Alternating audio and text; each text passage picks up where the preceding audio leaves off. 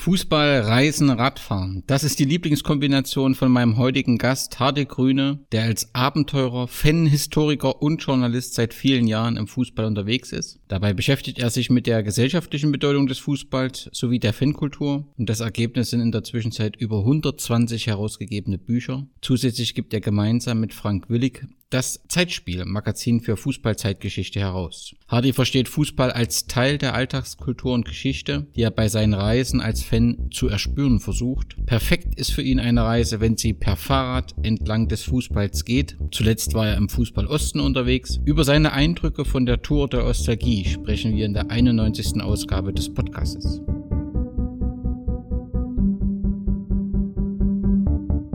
Ach ja, die kleine Fußballwelt ist auch sehr schön. Ich suche die, ähm, die äh, Fußballwelt auch im Ausland eigentlich äh, auf, auf mehreren Ebenen. Also ich bin nicht auf der Suche nach der großen Fußballwelt, sondern ich bin eher auf der Suche nach der wahren Fußballwelt.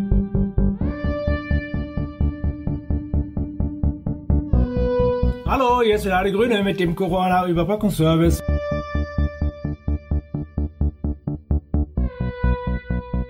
Ich sag's mal ganz kurz. Oktoberrevolution 1917, kurz danach geht es dann an den bürgerlichen Fußball. Die Vereine werden nach und nach aufgelöst und 1922 wird dann aus einem Verein, der heißt KS Orochowo, der Dynamo-Verein. Und der Name kam daher, weil die Sportvereine den ähm, Gewerkschaften unterstellt wurden und Orochowo kam halt zur Elektroindustrie. Das heißt, da passt es dann wunderbar mit Dynamo. Das, und das bedeutet, dass Dynamo, die, wir kennen das ja alles als ähm, Verbindung mit der Polizei, mit dem Geheimdienst, das ist ja allgemein bekannt, von seinem Ursprung eigentlich ein Verein aus der Elektroindustrie ist und erst später zur, zum Innenministerium bzw. zur Polizei und zum Geheimdienst KGB gekommen ist.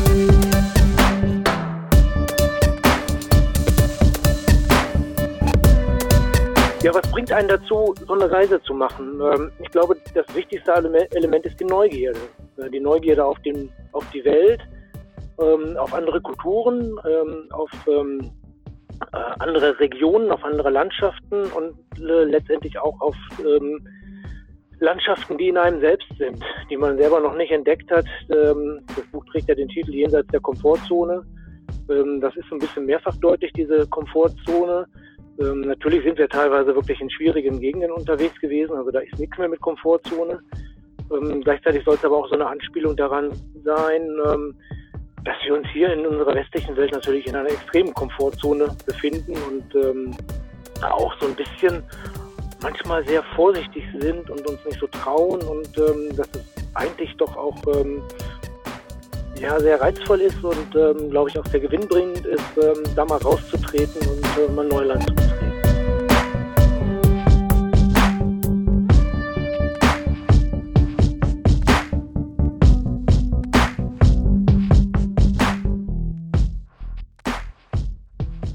Freue mich sehr.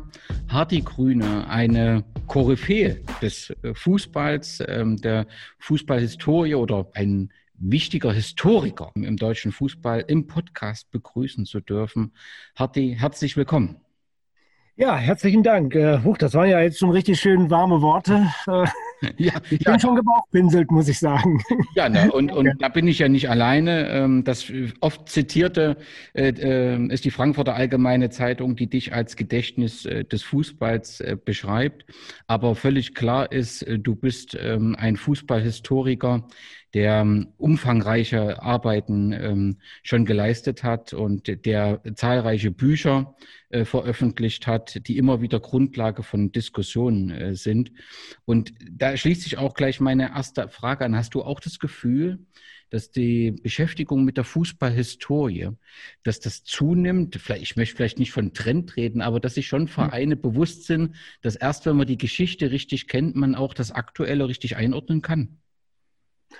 Ach, das würde ich differenzieren. Also erstmal grundsätzlich ja. Äh, das nimmt definitiv zu, das Bewusstsein nimmt zu. Ähm, dann kommt bei Geschichte natürlich auch dazu, je länger sie zurückliegt, äh, umso interessanter wird sie für viele auch. Und ich glaube, wir haben im Fußball gerade ähm, eine Zeit, eine Zeitenwende, die jetzt durch Corona nochmal ganz deutlich verstärkt wurde, wo einfach Geschichte wirklich auch zu Geschichte wird und äh, da auch ein Bedürfnis da ist. Wir haben ja nun auch äh, viele, viele haben ja auch Probleme mit der Entwicklung, gerade im Profifußball. Und da ist eine gewisse Sehnsucht nach einer heilen Zeit. Früher war alles besser äh, als dieses Stichwort, über das wir vielleicht auch nochmal sprechen können, irgendwann im Laufe des, des Podcasts.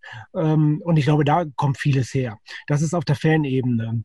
Auf der Vereinsebene hat man, also da rede ich jetzt vom Profifußball, ähm, das ist ja bei mir auch immer wichtig, dass wir unterscheiden zwischen Profifußball und dem Fußball unterhalb der Profiebene. Das sind für mich zwei wirklich äh, unterschiedliche Entwicklungsstränge.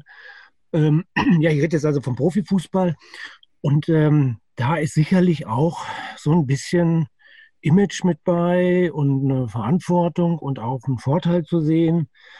Ähm, wenn sich ein FC Schalke 04 als der große klassische Malocha-Club äh, darstellt, dann ist das natürlich richtig, wenn er in die Historie geht. Aber wer von den Leuten, die, wenn ein Stadionbesuch wieder möglich ist, ähm, in der Arena, äh, ist denn noch ein Malocha? Und wie viele leben eigentlich eher irgendwo im Münsterland, haben ein Familienhaus und äh, zwei Autos vor der Haustür und singen damit Inbrunst, äh, der Steiger kommt. Also da ist auch ganz viel Verklärung einfach dabei.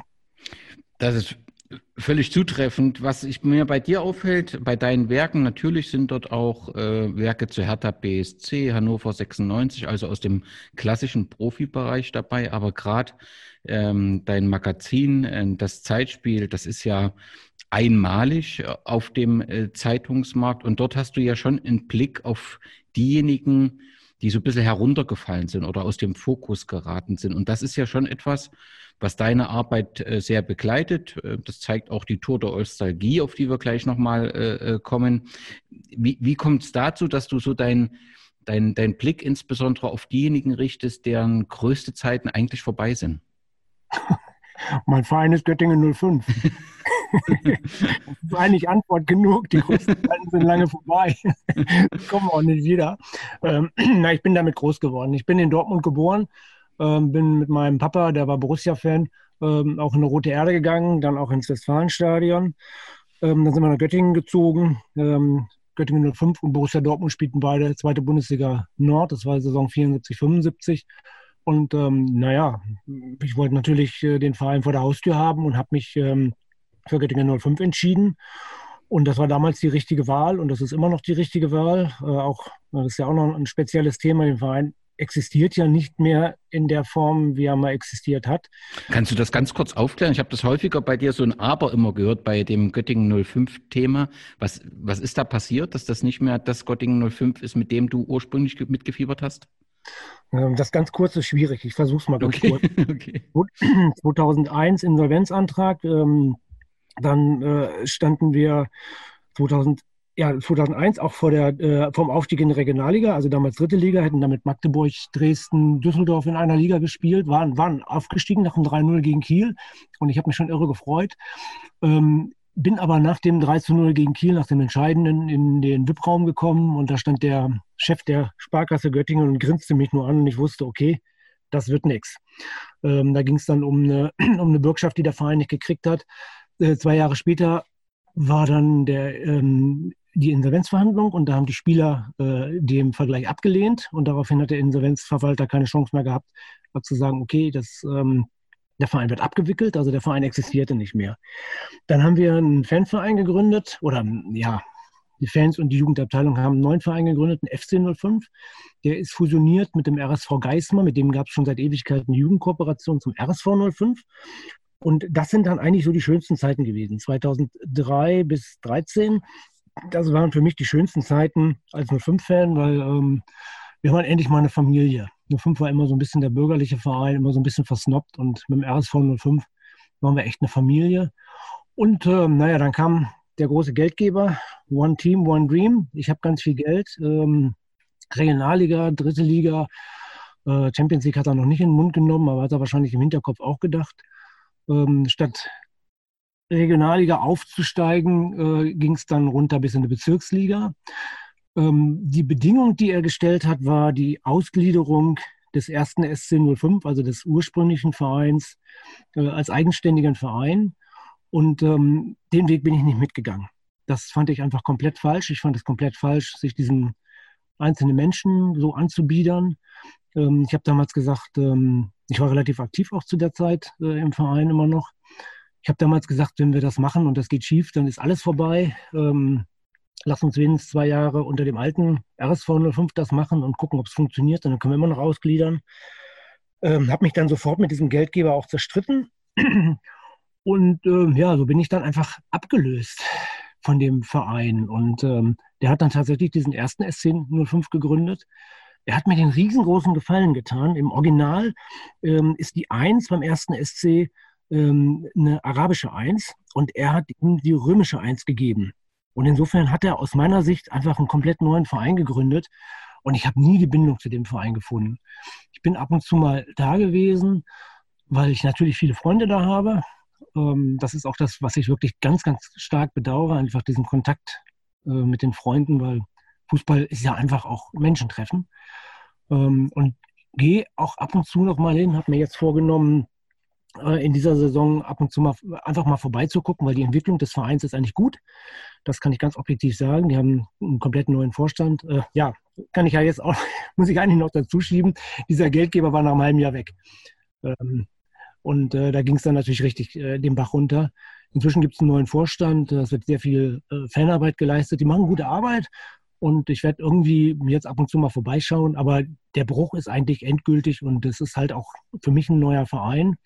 Ähm, zumal der RSV 05 weiter existiert. Und da ist für mich weiterhin die Traditionslinie, äh, meine Traditionslinie. Und äh, das ist ein, ja, eine schwierige Situation. Ähm, da kann man auch, ich glaube, an meinem Beispiel kann man sehen, wie kompliziert eigentlich so eine Liebe zu so einem Verein ist. Ich kann das aus, aus, verschiedenen Gründen und auch dem ein oder anderen aktuellen Anlass sehr, sehr gut äh, nachvollziehen. Aber letztendlich muss man ja auch immer wieder sagen, ähm, verantwortlich für die Entwicklung sind natürlich ähm, die Mitglieder und die können letztendlich bestimmen. Und oft ist es dann halt ähm, sehr einfach und manchmal zu einfach, einfach einem Geldgeber hinterherzurennen. Und das passiert halt sehr häufig auf Amateurebene. Das muss man schon sagen. Und eigentlich nicht nur auf Amateurebene. Genau, aber gerade auf äh, Amateurebene bei Bismut habt ihr ja auch äh, mehrfach Erfahrung gemacht. Ihr macht jetzt gerade wieder die Erfahrung. Ähm, das ist vollkommen richtig. Das sind die, die, Mitglieder, die verantwortlich sind. Und das ist für mich auch die ganz große Enttäuschung gewesen, als wir äh, Mitgliederversammlung hatten und darüber abgestimmt haben, ähm, dass wir einfach äh, eine 95-prozentige Mehrheit hatten. Ähm, ich hatte an dem, an dem Abend vor der Mitgliederversammlung noch einen Anruf bekommen von diesem Geldgeber, der gesagt hat, ähm, ich wollte einen Antrag einbringen, ähm, Ausgliederung ja, aber nicht als neuer Verein, sondern als RSV, als Fußball, äh, als Leistungsmannschaft des RSV 05 und dann zwei Jahre warten und dann gucken, ob es funktioniert. Dann können wir den SC 05 wieder gründen. Und hat er gesagt, wenn ich den Antrag stelle, dann zieht er sofort sein gesamtes Geld raus. Und ähm, das war für mich einfach Erpressung. Und äh, das ist halt alles mitgegangen. Das haben die Mitglieder mitgemacht. Und das ist auch einfach, das hat so viele strukturelle Beziehungen auch verändert, zerstört. Das habt ihr in, bei Wismut ja möglicherweise auch ganz ähnlich äh, erlebt, dass es auch ganz schnell auf die persönliche Ebene geht.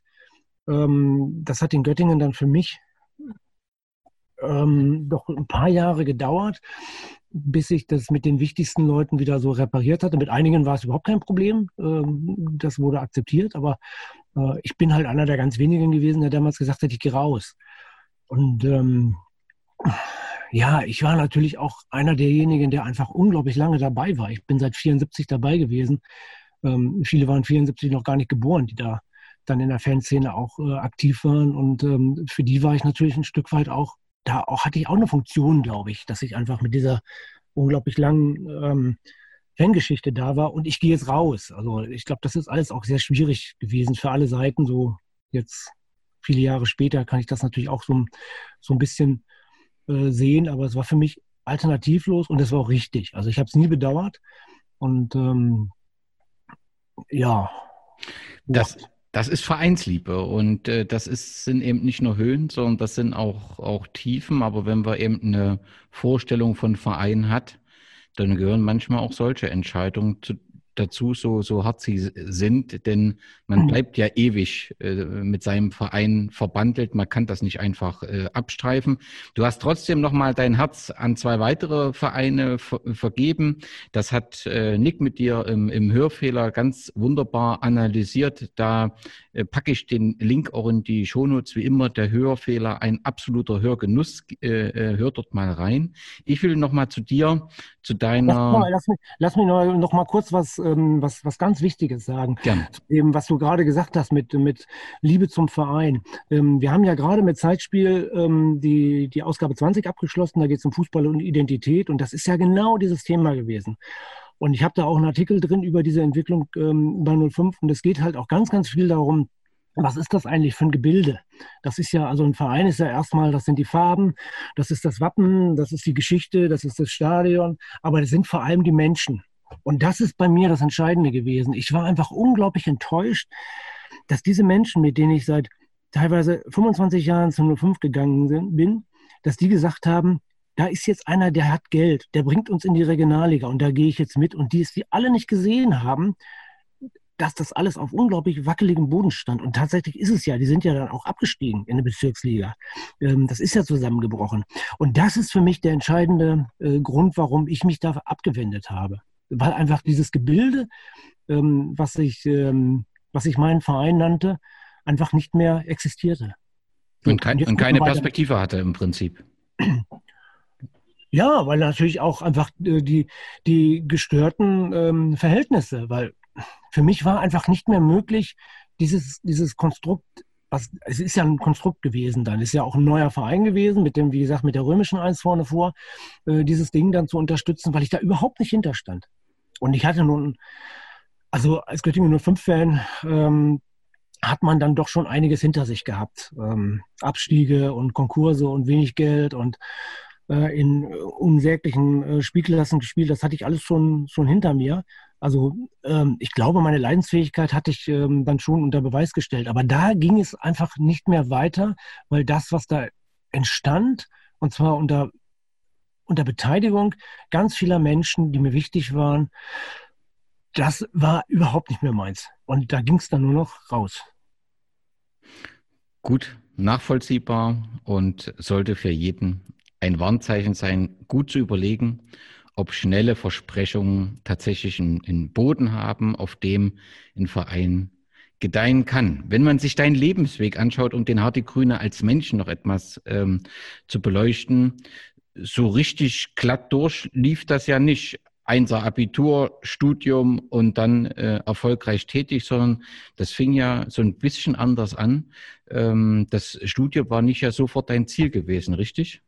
Nee, Gott sei Dank lief das nicht alles ganz glatt. Ich bin heilfroh, dass meine, mein bisheriges Leben genauso gelaufen ist, äh, wie es gelaufen ist. Ähm, ja, ich komme, wie gesagt, aus Dortmund, ähm, habe Hauptschule gemacht, bin mit 16 abgegangen, habe dann eine Ausbildung zum Kaufmann gemacht. Ähm, mit 20 zur Bundeswehr, 15 Monate gab es damals noch. Und ähm, da ist dann so der erste Bruch, dass ich da so gemerkt habe, irgendwie, okay, Bundeswehr ist jetzt so gar nicht meins. Ich habe dann auch ähm, ein Jahr, nachdem ich entlassen worden bin, äh, nachträglich verweigert. Also bin Reservist, äh, verweigern den Kriegsdienst. Und das war so die, die erste Herausforderung. Das war damals noch mündliche Verhandlung als Reservist. Das war nicht so ganz einfach, das äh, zu bestehen. Das muss man auch im Nachhinein verstehen. Ne? Das war nicht nur ein Antrag ausfüllen oder so, das war schon deutlich mehr. Genau, das war, das war ein, äh, ein Antrag ausfüllen und dann bist du, hast du eine mündliche Verhandlung gehabt, da saßen dann drei Leute ähm, und denen musstest du dann klar machen, dass dein Gewissen äh, es nicht mehr zulässt, äh, dass du eine Waffe trägst, was ja absurd ist, ne? Aber du musst es ihnen halt ähm, deutlich machen. Ich bin beim ersten habe ich durchgefallen und beim zweiten Mal hatte ich dann schon angefangen zu schreiben habe ich dann eine sehr, sehr lange Begründung geschrieben und habe darauf bestanden, dass ich sie komplett vorlese und habe ihnen also eine Stunde lang meine schöne Geschichte vorgelesen und die war komplett genervt, glaube ich, von mir. Und ähm, sind dann, haben sich dann zur Beratung zurückgezogen, kamen nach zwei Minuten wieder raus, ja, alles klar, können gehen, fertig. und ich habe dann äh, anschließend habe ich jahrelang noch ähm, bei Reservisten verweigern den Kriegsdienst ähm, andere ähm, junge Männer beraten, wie sie das machen können, dass ihr äh, Verweigerungsantrag durchkommt. Also das war so ein bisschen so mein Dank an die Bundeswehr, ähm, dass ich da mal daran teilnehmen durfte und äh, versucht dann halt möglichst viele davon abzubringen, das tatsächlich auch so zu machen. Ja, das war, das war so der erste Bruch und ähm, ja, dann ist, also es ist wenig geplant gewesen, das kann ich schon so sagen. Ähm, ich habe dann bis 23 gearbeitet, ähm, hatte dann so eine, eine ganz legendäre, so einen ganz legendären Moment im Büro. Ähm, da habe ich äh, mal zurückgerechnet, wie viele Jahre ich schon gearbeitet hatte. Äh, das waren sieben und wie viele Jahre ich noch arbeiten musste bis zur Rente. Und das waren unglaublich viele. Und das war der Moment, wo ich wusste irgendwie, okay, das geht so nicht weiter. Da muss noch was anderes kommen. Und ähm, dann habe ich einen Test mit mir selbst gemacht und habe gesagt, äh, ich wollte immer nach London. Ähm, das war äh, 84. Und ähm, habe gesagt, ich fahre jetzt nach London für zwei Wochen. Und wenn das funktioniert, dann gehe ich zurück auf die Schule und mache erstmal mittlere Reife nach. Weil das war klar, mit Abi, mit, ähm, mit Hauptschule komme ich nicht weit. Und ähm, ja, das habe ich dann gemacht und das hat dann auch ganz gut geklappt und habe dann äh, tatsächlich mittlere Reife gemacht. Abi war dann nicht geplant, ähm, haben aber ganz viele Leute gesagt, irgendwie mach unbedingt weiter. Und ich habe auch total Bock gehabt. Ähm, und habe dann Abi gemacht und dann musste natürlich irgendwie die Studien noch hinterherkommen. Das habe ich im Grunde genommen fast für mich gemacht, weil es einfach natürlich so, also aus den Verhältnissen, aus denen ich kam, es war jetzt nicht so die gehobenen Bildungsverhältnisse, ohne ähm, meinen geliebten Eltern da irgendwie zu nahe zu treten. Aber ich habe da nicht so wahnsinnig viel von mitbekommen. Und dann gehe ich auf die Uni, das ist schon echt ein Brett gewesen und ein total schönes Ding einfach gewesen. Und, ähm, und dann fing es aber an, dass ich angefangen, dass ich äh, geschrieben habe. Ich musste halt mein Studium auch äh, finanzieren. Das habe ich dann mit Schreiben schon gemacht. Und ich bin dann äh, im Hauptstudium, Vordiplom habe ich gemacht und im Hauptstudium bin ich dann in die Situation gekommen, dass ich mich entscheiden musste, entweder zu Ende zu studieren und meine Schreibtätigkeiten aufzugeben, weil ich keine Zeit mehr hatte, oder halt voll auf die Karte zu setzen. Ich verdiene Geld mit, ähm, mit Fußballbüchern, mit Schreiben über Fußball, mit all dem, ja, was ich einfach auch bin. Damals war und immer noch bin. Und das habe ich dann halt gemacht und insofern bin ich ein abgebrochener äh, Diplomgeograf ähm, habe aber unglaublich viel aus dem Studium mitgenommen und ähm, das fließt auch ganz, ganz stark in meine Arbeit ein. Ich bin halt, äh, ich habe äh, Sozialgeografie studiert, das heißt so, was macht der Mensch äh, aus der Welt und ähm, geht ganz viel so um Industriegeschichte, um, um, um, räumliche Zusammenhänge und so und davon profitiere ich total ähm, bei meiner Arbeit. Ich habe mal gelesen, dass du angefangen hast mit politischen Büchern und über Gewerkschaften. Ist das falsch? Ähm, ich habe, als ich noch Kaufmann war, habe ich, äh, hab ich in der, in der äh, Gewerkschaft angefangen, als, ähm, naja, so einfach als Aktivist in der Jugendgewerkschaft und ähm, habe dann da äh, relativ schnell die Schriftleitung des ähm, Gewerkschaftsmagazins übernommen. Und äh, da habe ich dann viel über solche Sachen geschrieben. Also da waren zum Beispiel Atommülltransporte waren hier im, äh, im Westen damals gerade ähm, ein, ein großes Thema. Ähm, dann war natürlich auch die ganze Arbeiterbewegung. Arbeiterbewegung hat mich total fasziniert, ähm, tut es immer noch. Komm, war ja, kommen wir nachher wahrscheinlich nochmal drauf. Ich war ja letzte Woche erst in Tiefenort. Mhm. Und ähm, das finde ich immer noch unglaublich faszinierend, äh, was für eine Kraft einfach äh, Menschen in der Gruppe entwickeln können. Und das habe ich halt früh gemacht und insofern ähm, war ich da ziemlich aktiv. Ich hätte auch Gewerkschaft, in der Gewerkschaft äh, arbeiten können. Die haben mir einen Job angeboten. Aber ähm, ja, so bin ich beim Fußball gelandet. Und äh, du gehörst dem wissenschaftlichen Beirat des Niedersächsischen Institut für Sportgeschichte an. Was bedeutet das? Oder was ist da deine Aufgabe? Das ist erstmal eine unfassbar große Ehre, weil ich glaube, ich bin der einzige Nichtwissenschaftler in diesem äh, Gremium und das finde ich schon richtig klasse. Äh, da habe ich mich total gefreut, als ich da, wann ist es gewesen, vor drei oder vier Jahren, dass ich eingeladen wurde. Ich habe halt sehr viel mit dem Nisch zusammengearbeitet ähm, das ist eine, die haben eine, eine, große Sammlung von Chroniken und Unterlagen und äh, alles Mögliche ähm, über den Fußball, den speziell in Niedersachsen, habe sehr, sehr viel mit denen gearbeitet. Mach immer, Im Moment arbeite ich auch an einer Studie für das NISH, äh, die nächstes Jahr veröffentlicht werden soll. Ähm, ja, und die Gremienarbeit, ähm, also ich glaube, man hat mich vor allem deshalb eingeladen, weil ich eben kein Wissenschaftler bin. Ähm, was jetzt auch bei der Studie ähm, ganz klare Vorgabe war, bitte keine wissenschaftliche Arbeit, sondern populärwissenschaftlich. Ähm, ich soll halt so ein bisschen auch das Bindeglied sein zu all den Menschen, die da ins Nisch kommen. Die sitzen in Hannover, da kann man selber hingehen und die oft von den Vereinen kommen und ja, dann eben auch keinen wissenschaftlichen Background haben, aber trotzdem eine totale Lust auf die Erforschung der, der Geschichte ihrer Vereine haben Und ähm, das, da bin ich so ein bisschen das Bindeglied. Und das bin ich auch mit, Heiz, mit Herz und Seele und ich bin es auch total gerne. Aber ich komme ja selber nun auch, wie eben gesagt, so ein bisschen aus dem Bereich, wo man jetzt nicht so die dicke Bildung mitbringt. Und ähm, ich habe halt selber die Erfahrung gemacht, dass alles möglich ist und ähm, dass man ja einfach den Schwung braucht und ähm, dann braucht man halt ein bisschen Zeit, um die Dinge zu verstehen, aber das geht alles. Ja, und der Beirat wird so ganz sicherlich bereichert. Wir sprechen schon die ganze Zeit über das Thema ähm, Fußball. Du hast, musst irgendwann mal angefangen haben, über Fußball zu schreiben und auch irgendwann mal angefangen haben, dass du mit äh, in, in, in Buch äh, arbeitet hast, mit dem du eben deinen Lebensunterhalt verdienst. Was war dein erstes Werk oder mit was für einem Thema hast du dich anfangs beschäftigt? Ähm, also ich habe, äh, ich komme ja ursprünglich beim Fußball aus dem Bereich der Sammler. Ich habe angefangen mit ähm, Anstecknadeln zu sammeln und ähm, das ist eigentlich so die Initialzündung auch gewesen, zu gucken, was steht da eigentlich dahinter. Ich, äh, ich glaube, die Geschichte habe ich schon ganz oft erzählt. Äh, ich habe damals die Nadel vom Bonner SC bekommen und auf dem ähm, Emblem steht drauf BSC 01-04. Und ähm, ich glaube, ich war 15 oder 16 damals. Und ich habe mich halt gefragt, 0104, was ist das? Wofür steht das?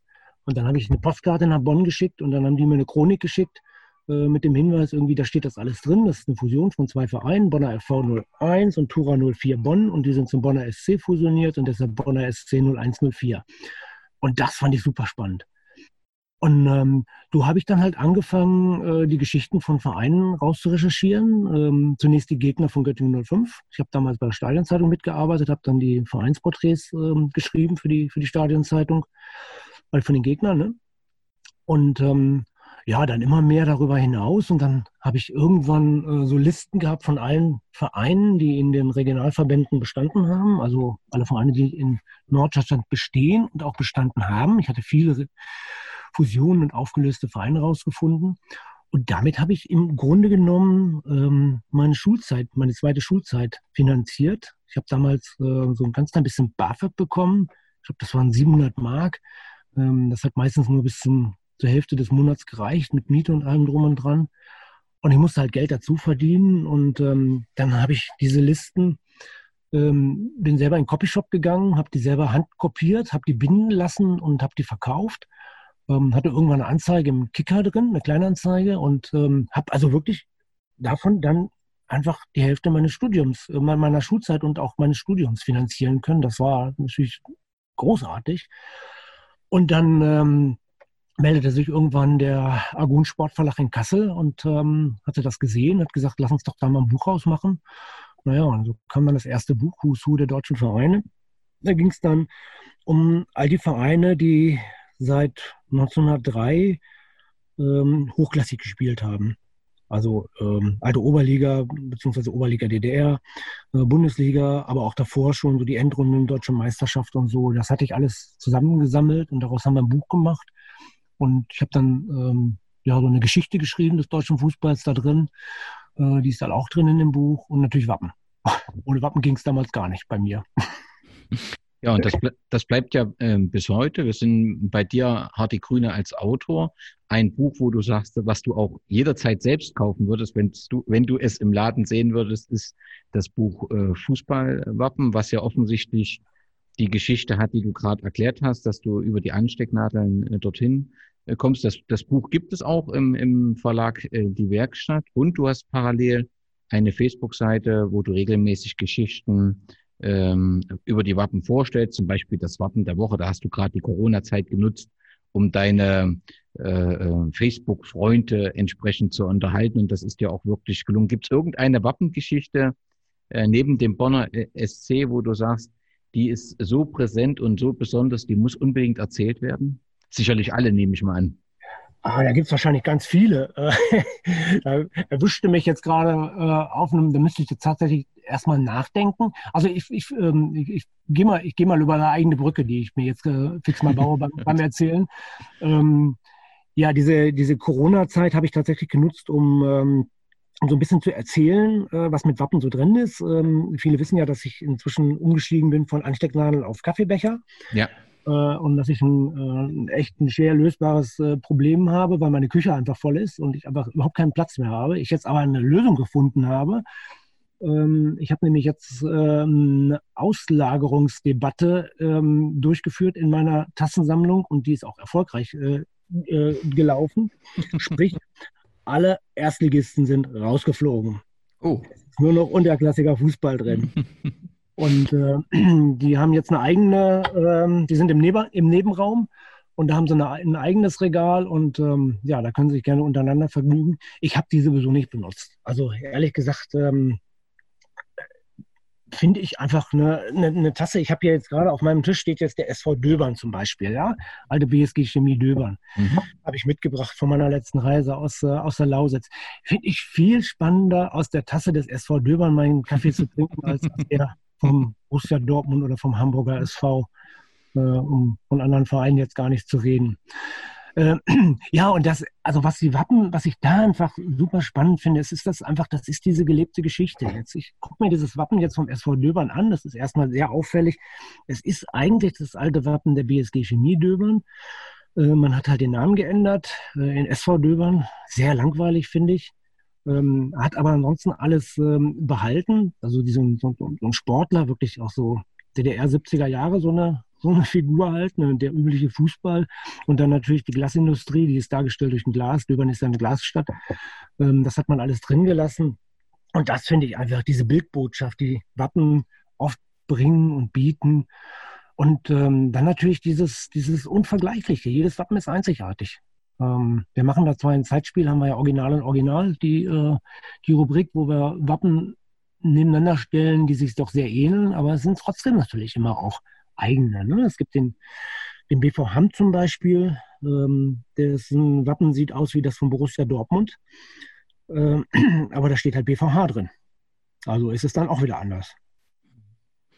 Wie, wie muss ein Wappen sein, dass es Hardy Grüne begeistert? Es muss viel erzählen, oder? Und, äh es muss authentisch sein. Mhm. Das ist das Entscheidende. Es muss wirklich authentisch sein.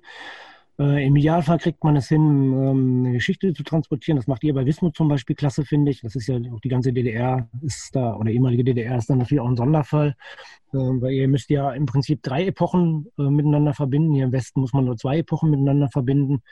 Also die Zeit bis 45, dann die DDR-Zeit und dann die Jetztzeit.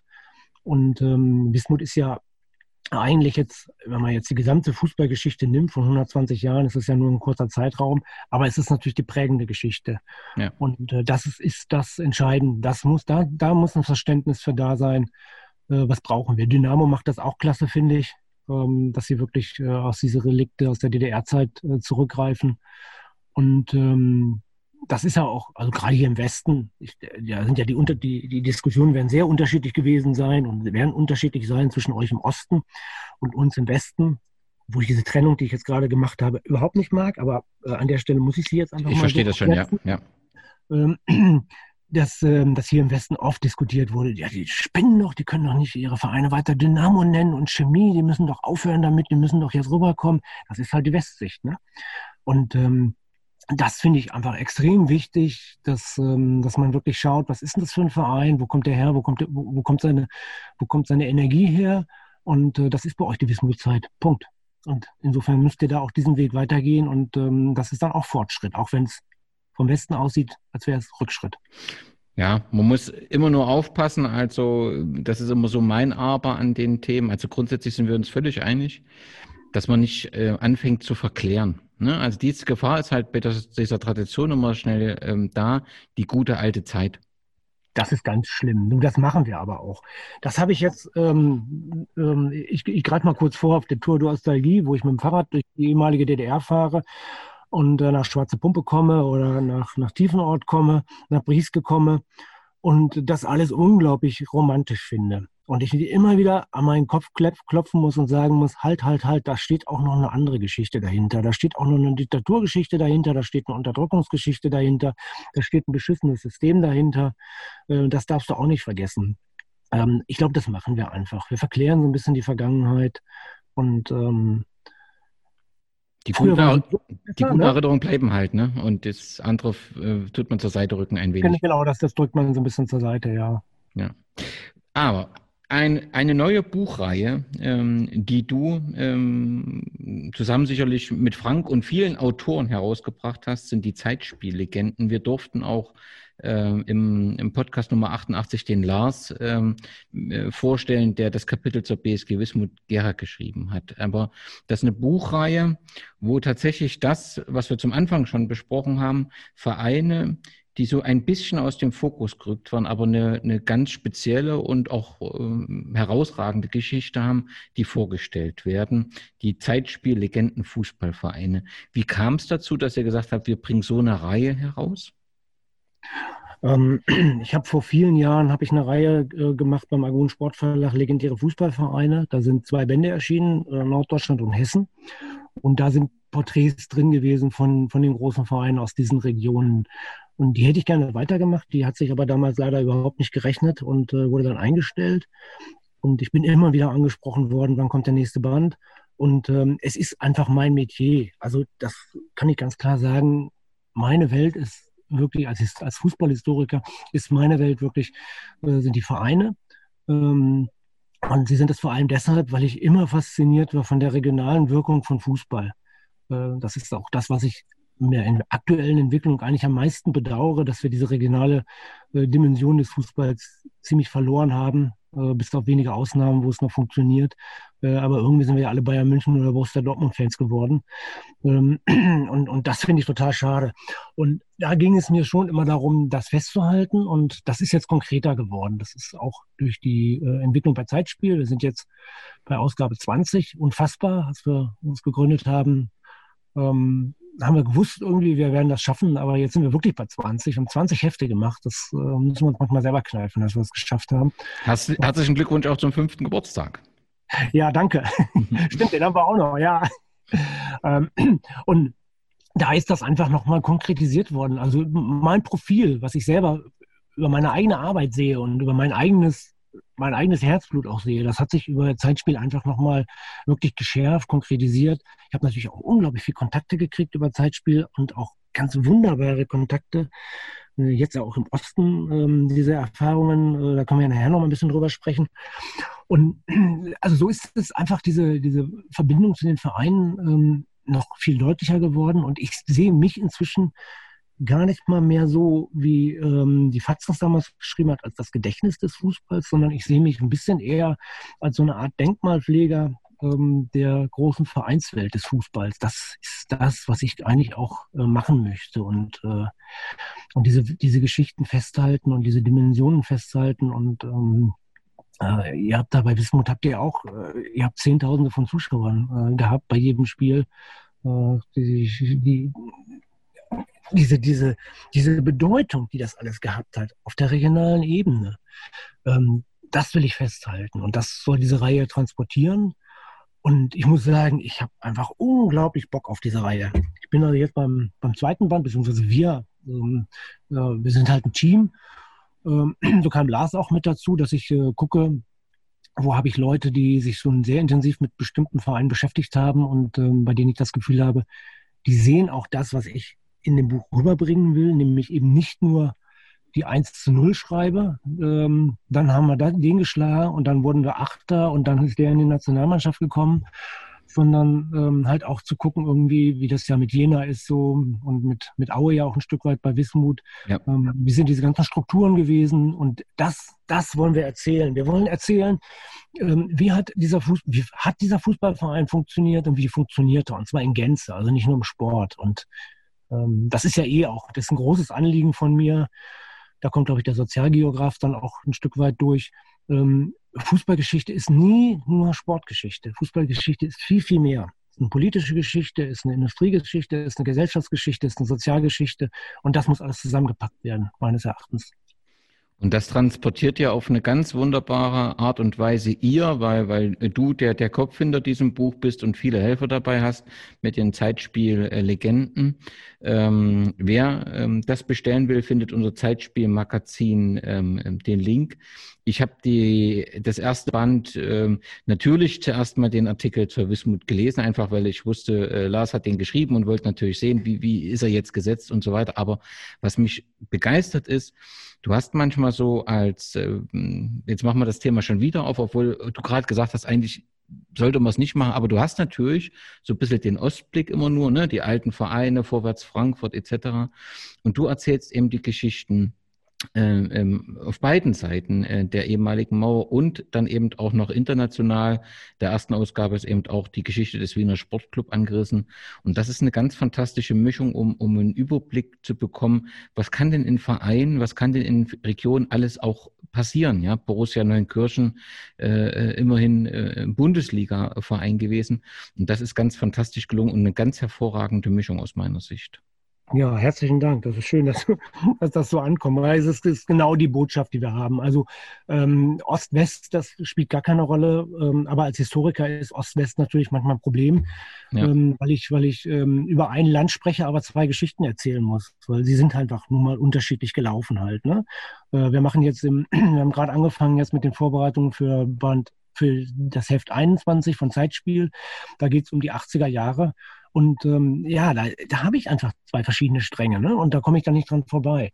Ähm, aber ansonsten sehe ich das ganz genauso, wie du das jetzt so schön zusammengefasst hast. Ähm, und wir haben so ein bisschen, ich habe das im Vorwort auch geschrieben, so ein bisschen die Hoffnung, dass es vielleicht auch immer mal wieder junge Leute gibt, die sagen so, boah, das ist mein Verein, der hat ja einfach doch eine richtig geniale Geschichte, ich mache da jetzt doch mal mehr. Und da kommen wir dann ja vielleicht auch ein Stück weit zu der Frage, was für eine Zukunft kann ein Verein wie Wismut Gera, wie Borussia Neunkirchen, wie Bayern Hof eigentlich haben? Ähm, und dann wird es spannend, weil letztendlich ist das natürlich die Hauptmotivation, ähm, zu gucken, wie kann sich der Fußball auf dieser Ebene mit den Veränderungen der letzten, naja, 10, 15 Jahre, also seit der WM 2006, ganz konkret, ähm, wie kann er darauf reagieren? Jetzt haben wir Corona nochmal als eine, eine neue Herausforderung. Herausforderung. Ja mega Herausforderung, gerade für die Vereine auf der Ebene. Und ähm, ja, was kann daraus werden? Was, was kann aus einem Verein wie Wismut Gera oder Bayernhof werden? Das finde ich einfach eine extrem wichtige Frage, weil so sehr, so gerne ich Denkmalpfleger bin, ähm, ich würde gerne, dass diese Theater erhalten bleiben und man da weiterhin hingehen kann. Das finde ich wichtig. Und ähm, es ist aber auch eine Zeit vorbei. Das muss man auch ganz klar sagen. Ich habe äh, gestern ähm, mit, ähm, mit jemandem von Bayern Hof telefoniert, die das Buch auch bekommen haben. Und ähm, das ist einfach vorbei. Da, da, die haben da ihre 16.000, äh, 18.000 Zuschauer immerhin äh, gehabt. Da sind Sonderzüge zu den Spielen gefahren. Die sind aus der ganzen Region gekommen. Heute sind sie froh, wenn sie 200 haben. Ähm, damit müssen wir leben. Wir können nicht der Geschichte hinterher trauern, sondern wir müssen die Geschichte nehmen und müssen, müssen sie in die Gegenwart transportieren. Das ist wichtig. Das ist wohl so ähm, und ähm, das habe ich schon mehrfach erwähnt. Ich finde es in dem Zusammenhang ganz hervorragend, wie das äh, Calivera Tiefenort ähm, schafft, ähm, ein DDR-Ligist, äh, der bis in die ähm, Kreisliga abgerutscht ist und ähm, aber das eben nicht nur hinterher traut, sondern sich jetzt wie so neu erfunden hat und das positiv äh, nutzt, die Geschichte und über diese Geschichte und das besondere Stadion junge Leute begeistert, Nachwuchs aufbaut für einen kleinen Ortsteil, der ohne das Kali-Werk keine Bedeutung eigentlich hätte, äh, machen sie ganz fantastische Arbeit und nutzen da ähm, die Historie auf eine ganz wunderbare Art und Weise, ohne sie zu verklären. Das finde ich ganz hervorragend. Ja. Du, du, hast eine Reise in das Herz des Fußballs gemacht und hast darüber auch ein Buch geschrieben und eine zweite Reise in die Seele des Fußballs. Und auch das gibt es in Buchform. Das eine war Montevideo, das andere Buenos Aires. Nimm uns ganz kurz mit in, in, in, in die beiden ähm, Bücher. Ähm, du hast gesagt, ich habe sie geschrieben. Äh, da ist natürlich ganz viel Text drin, aber die bestehen ja ganz, ganz wesentlich auch aus Bildern. Äh, ich habe ganz viele Bilder mitgebracht. Ähm, ich bin zweimal da gewesen in beiden Städten und habe viele äh, Spiele gesehen und ähm, habe mich mit vielen Leuten unterhalten. Habe versucht, so ein bisschen äh, einzutauchen und zu, zu fühlen, was da ist. Und ähm, es ist natürlich bei beiden Städten jetzt so, dass man die Geschichte der Vereine nicht im Detail braucht. Also die Montevideo Wanderers, ähm, das wird niemanden interessieren, äh, welche, äh, welchen Platz die 1985, 86 belegt haben.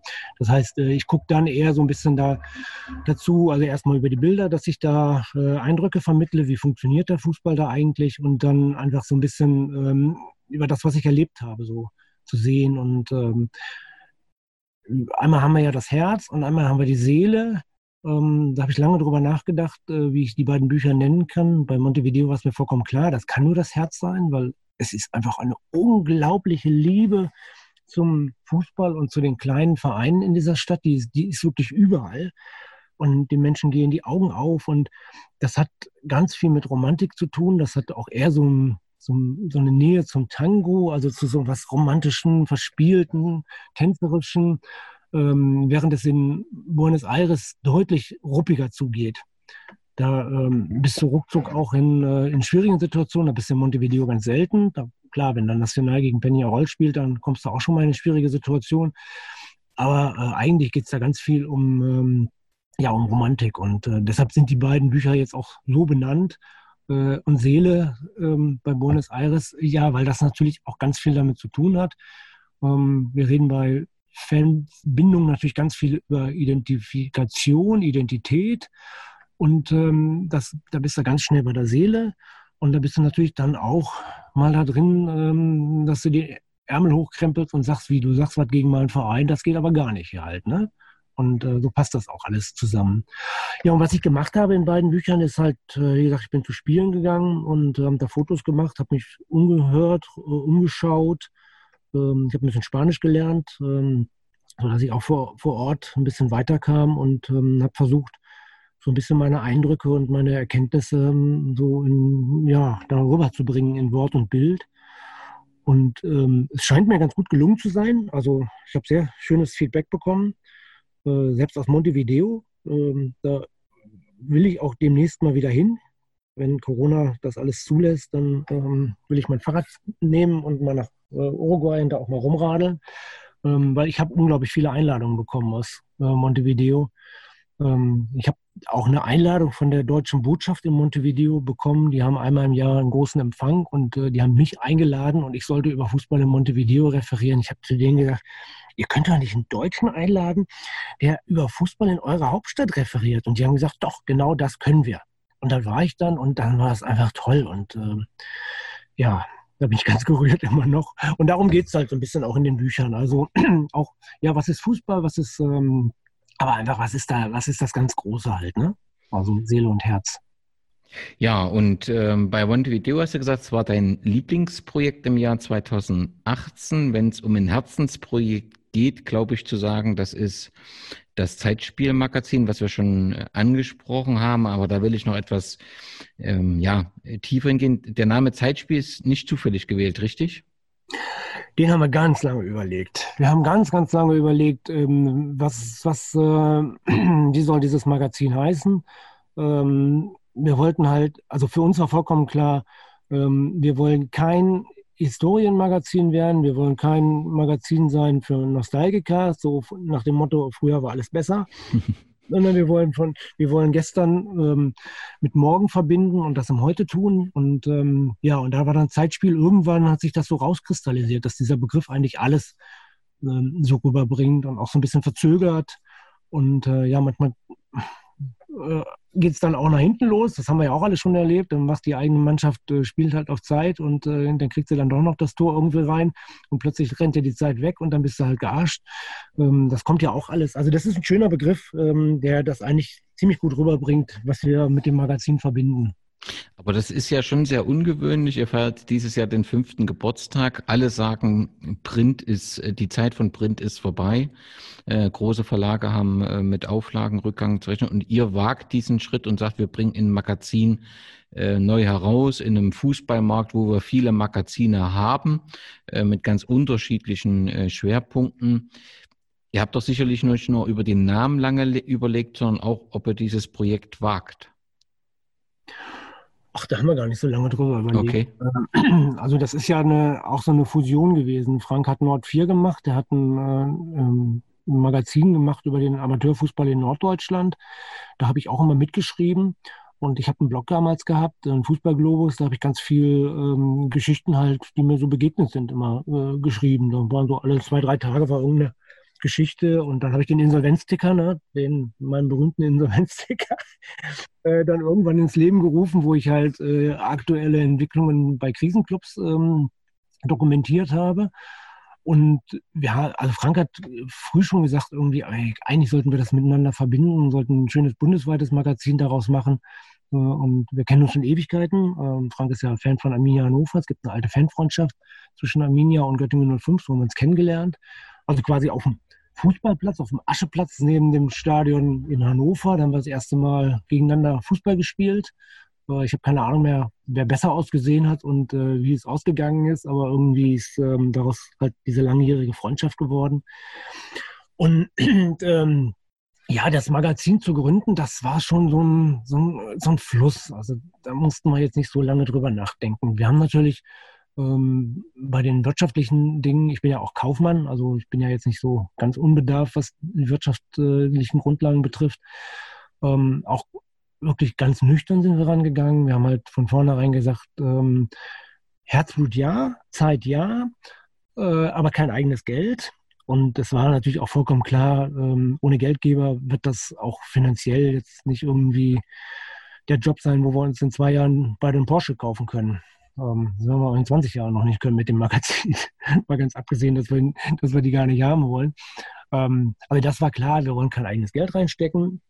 Und ähm, wir wollen halt schauen, hm, wie sich das Ding entwickelt, was, äh, was daraus wird. Und ähm, das ist für uns selber auch ein spannender Prozess. Äh, es sind ja viele Leute dazugekommen. Wir haben total tolle Leute äh, gewonnen, die, die mitarbeiten. Und ähm, es ist auch ein, ein echt ein, ein, tolles Gefühl zu sehen, dass dieses Printmagazin angenommen worden ist. Print war übrigens auch nie in der Debatte.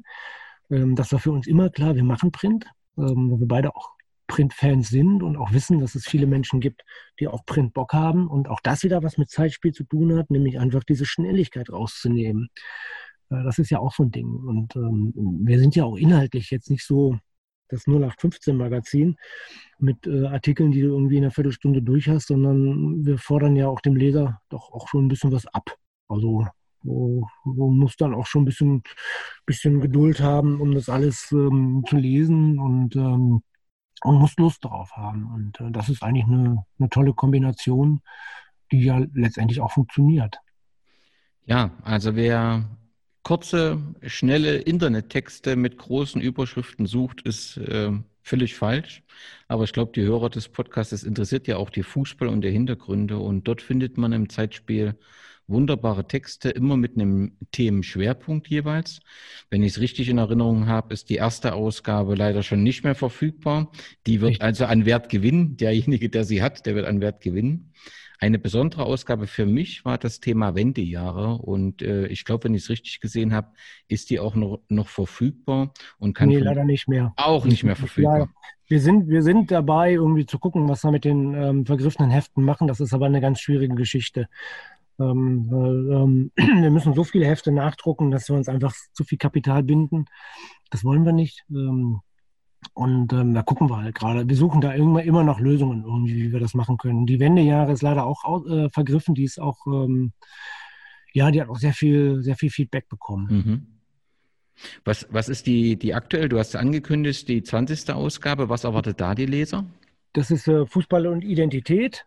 Ähm, das ist so ein bisschen ausgehend jetzt auch von der Corona-Geschichte, ähm, dass ich es faszinierend fand, dass wir den Lockdown kriegen im März und das allererste, äh, was in den Fanshops auftaucht, sind ähm, Masen, ähm, ähm, Mund- und Nasenmasken äh, in den Vereinsfarben mit dem Wappen drauf und ich nur gedacht habe, irgendwie, wie bescheuert sind wir eigentlich?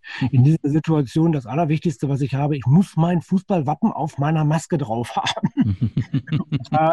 das war so dieser Auslöser zu gucken, was ist das eigentlich? Was verbindet uns eigentlich mit diesem Verein? Was, was, was, was, wirken, was wirken da für Kräfte in uns, die so etwas möglich machen, dass wir, dass wir das tun? Und äh, ja, darum geht's halt ganz viel in allen möglichen äh, Varianten und Facetten. Ähm, wir haben auch Geschichten drin von Leuten, die sich tatsächlich abgewandt haben, ähm, wilde, wilde Biografien, ähm, gerade jetzt auch aus dem Osten. Ähm, haben wir eine Geschichte von, äh, von einem Lok-Fan, der 89 und der dann 91 sein, quasi sein Land verloren hat und seinen Verein verloren hat und äh, plötzlich, mit, plötzlich Bundesbürger war und äh, sein Verein hieß VfB. Und äh, ja, was sowas macht einfach, ne? Darum geht es ein bisschen drum. Also www.zeitspiel-magazin.de, dort findet ihr alle Informationen zum Magazin. Es gibt parallel eine Rubrik über die Ausgaben, die noch verfügbar sind. Schaut einfach mal äh, nach. Also ihr könnt dort auch die Sachen bestellen. Ich kann es euch nur ans Herz legen. Ein, ein wunderbares Magazin mit tiefgründigen Texten und es ist immer ein, also man freut sich schon, wenn man es durchgelesen hat, auf die nächste ganz fantastische Arbeit, äh, die ihr dort macht und die vielen Redakteure, die euch unterstützen. Du ja, herzlichen Dank. Gerne. Auf, der, auf deiner Facebook-Seite, ich glaube, Hardy Grüne. Ja, Hardy-grüne.de. Genau, also auf der Facebook-Seite hast du das ja, Thema. Ja, ja, da, ja, stimmt. Da hast du das Thema Insolvenzen. Das ist äh, tatsächlich dieser Insolvenzticker, den auch die, die Medien äh, auch schon mal äh, aufgenommen haben. Ähm, du berichtest halt ähm, nicht nur deutschlandweit, sondern auch wenn du außerhalb was mitbekommst, wo Vereine in Schwierigkeiten bekommen, wenn Investoren äh, ähm, plötzlich äh, einsteigen beziehungsweise wieder aussteigen. Ähm, das hat sicherlich auch Hintergründe. Also das ist ja nicht zwingend so positiv. Man könnte ja unterstellen, da ist eine Lust dabei. Ähm, aber letztendlich hat das sicherlich auch mit deiner persönlichen Geschichte und der Nähe zu Göttingen 05 zu tun, oder? Die, die, die Idee dahinter. Genau, das ist äh, natürlich, ich bin selber äh, betroffen. Der Verein war nicht mehr existent. 2000, September 2003 war Schluss. Die Saison hatte gerade angefangen. Wir hatten, glaube ich, sechs Spiele gemacht und dann war vorbei und dann hatte ich keine Mannschaft mehr. Ich konnte nirgendwo mehr hingehen. Also ich, ich habe eine Ahnung davon, wie sich das anfühlt. Ähm, und ich bin halt so ganz früh auch aktiv gewesen in, äh, in diesem ganzen Bereich ähm, unterhalb der zweiten Bundesliga, also damals noch die alten Oberligen ähm, beziehungsweise äh, dann die Regionalligen, die dann kamen. Ähm, ich war in, wir haben eine, eine, Gruppe in der BAF gehabt, also Bündnis ähm, aktiver Fußballfans. Ähm, da gab es eine Arbeitsgruppe, die sich ähm, mit den Ligareformen beschäftigt hat. Da war ich ziemlich engagiert. Also was für ein Ligasystem können wir eigentlich kriegen? Ähm, und, und dann natürlich auch immer diese Einflüsse von, ähm, von Sponsoren, von Geldgebern und zu gucken, irgendwie so, was passiert da eigentlich und was passiert da auch auf Fanebene, weil das ist auch eine Erfahrung, die ich bei Göttingen 05 gemacht habe. Ähm, dass, äh, wenn jemand kommt und mit den Geldscheinen wedelt, dann setzt, das, setzt der Verstand so ein bisschen aus, weil man äh, die große Liga sieht und ähm, das kann man halt bei unglaublich vielen Vereinen sehen. Das ist halt auch eine ganz wichtige Entwicklung. Also jetzt ein ganz aktuelles Beispiel ist vielleicht der Wuppertaler SV, ähm, die sich von ihrem alt, langjährigen Geldgeber getrennt hatten vor fünf Jahren, glaube ich, wenn ich es aus dem Kopf richtig weiß ähm, und ähm, wirklich eine tolle Arbeit geleistet haben und dann wieder alles auf eine, eine Karte gesetzt haben. Wir müssen unbedingt in die dritte Liga, das ist schiefgegangen, Insolvenz und jetzt ist der alte Sponsor wieder zurück, der alte Geldgeber, jetzt werden die alten Machtstrukturen wieder ähm, vermutlich einziehen und das ist einfach traurig und, ähm, und das ist auch eine Erfahrung, die ich in Göttingen gemacht habe. Ähm, du gehst halt nur eine bestimmte Anzahl von Fällen wirklich am Stock. Und irgendwann bricht dieser Stock. Und das ist halt in Göttingen dann 2003 der Fall gewesen. Wir waren halt mehrfach vorher kurz vor der Pleite. Sie haben es immer irgendwie gerade nochmal die Kurve gekriegt und zwei, drei halt nicht mehr. Und ähm, das ist einfach, das ist eine ganz konkrete Gefahr, die jetzt noch deutlich größer geworden ist. Ähm, vor Corona schon, mit Corona natürlich nochmal deutlich größer. Und das ist einfach auch eine große Bedrohung, weil wir äh, viele Vereine verlieren können. Und ähm, da bin ich jetzt auch nicht so vermessen zu sagen, äh, Göttingen 05 und Wuppertaler SV sind eine dieselbe Geschichte. Wuppertaler SV ist viel, viel größer. Und ähm, Göttingen 05 zu verlieren, ähm, ist für uns hier in der Region äh, ein, Drama, ein Drama gewesen, aber ein Wuppertaler SV zu verlieren, ist einfach für den deutschen Fußball auch ein Drama. Das müssen wir einfach aufpassen, glaube ich, alle.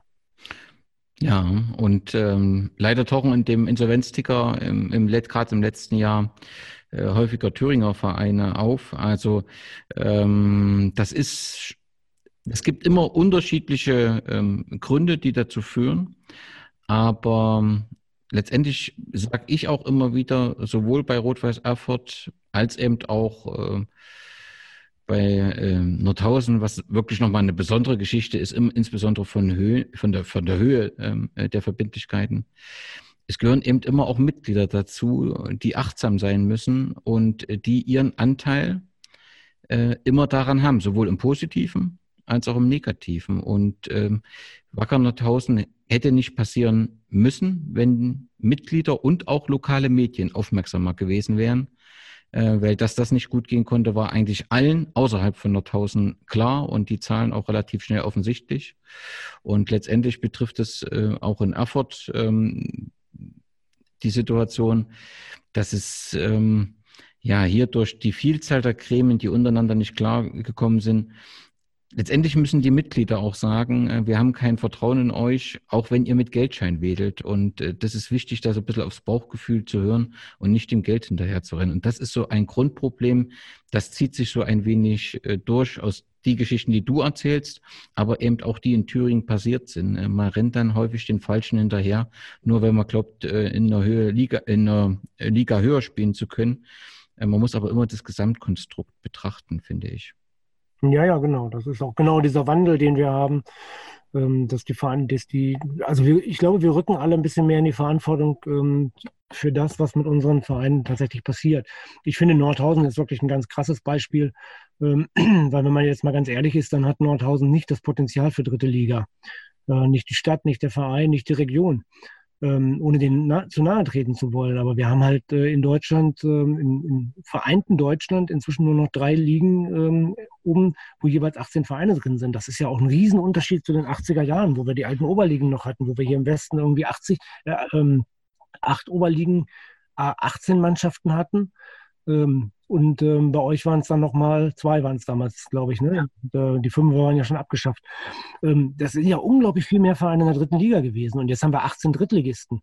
Und, ähm, und ich finde, Nordhausen ist ein klassisches Beispiel dafür, dass da jemand kommt, ähm, mit dem Geld wedelt und der Verein auch mit einem gewissen Desinteresse reagiert. Und das muss man ihm wirklich vorwerfen. Du hast die Presse noch mit eingebracht. Äh, die freut sich natürlich auch. Oh, da kommt jetzt der große Geldgeber und wir haben ja demnächst, äh, spielen wir hier gegen Magdeburg und Dynamo Dresden. Ähm, und ähm, da lässt sie sich da auch mitreißen und da muss man in die Verantwortung gehen. Das ist eine, eine ganz klare Geschichte. Äh, und man muss seine Grenzen kennen. Das ist halt auch etwas, was wir alle lernen müssen. Der, der Spitzenfußball, der Profifußball ist dichter geworden. Wir haben in der Bundesliga Vereine ähm, wie Hoffenheim, wie Mainz, wie Augsburg, ähm, die einfach Plätze belegen. Und ähm, dann gibt es da noch dieses Konstrukt, das ich jetzt nicht als Verein bezeichne, äh, das auch einen, Platz belegt und ähm, das den Platz so lange belegt, wie der, wie der Geldgeber aus Österreich Lust darauf hat. Und wenn er keine Lust mehr hat, dann wird es verschwinden. Ähm, wir können gerade schön beobachten ähm, die Geschichte mit Türkische München. Das wird eine, für mich wird das, aus meiner Sicht wird das eine ganz spannende Geschichte und ich sage ganz ehrlich, das habe ich bei RB damals schon gesagt, hoffentlich sind die bald in der Bundesliga, sind, hoffentlich sind die bald in der DFL, damit er Amateurfußball von dem Problem äh, nicht mehr betroffen ist, weil der Amateurfußball ist mit, einem, mit so einem Fall wie RB und auch mit einem Fall wie Türkisch komplett überfordert. Das muss in den Profibereich reingehen, da muss sich die DFL drum kümmern.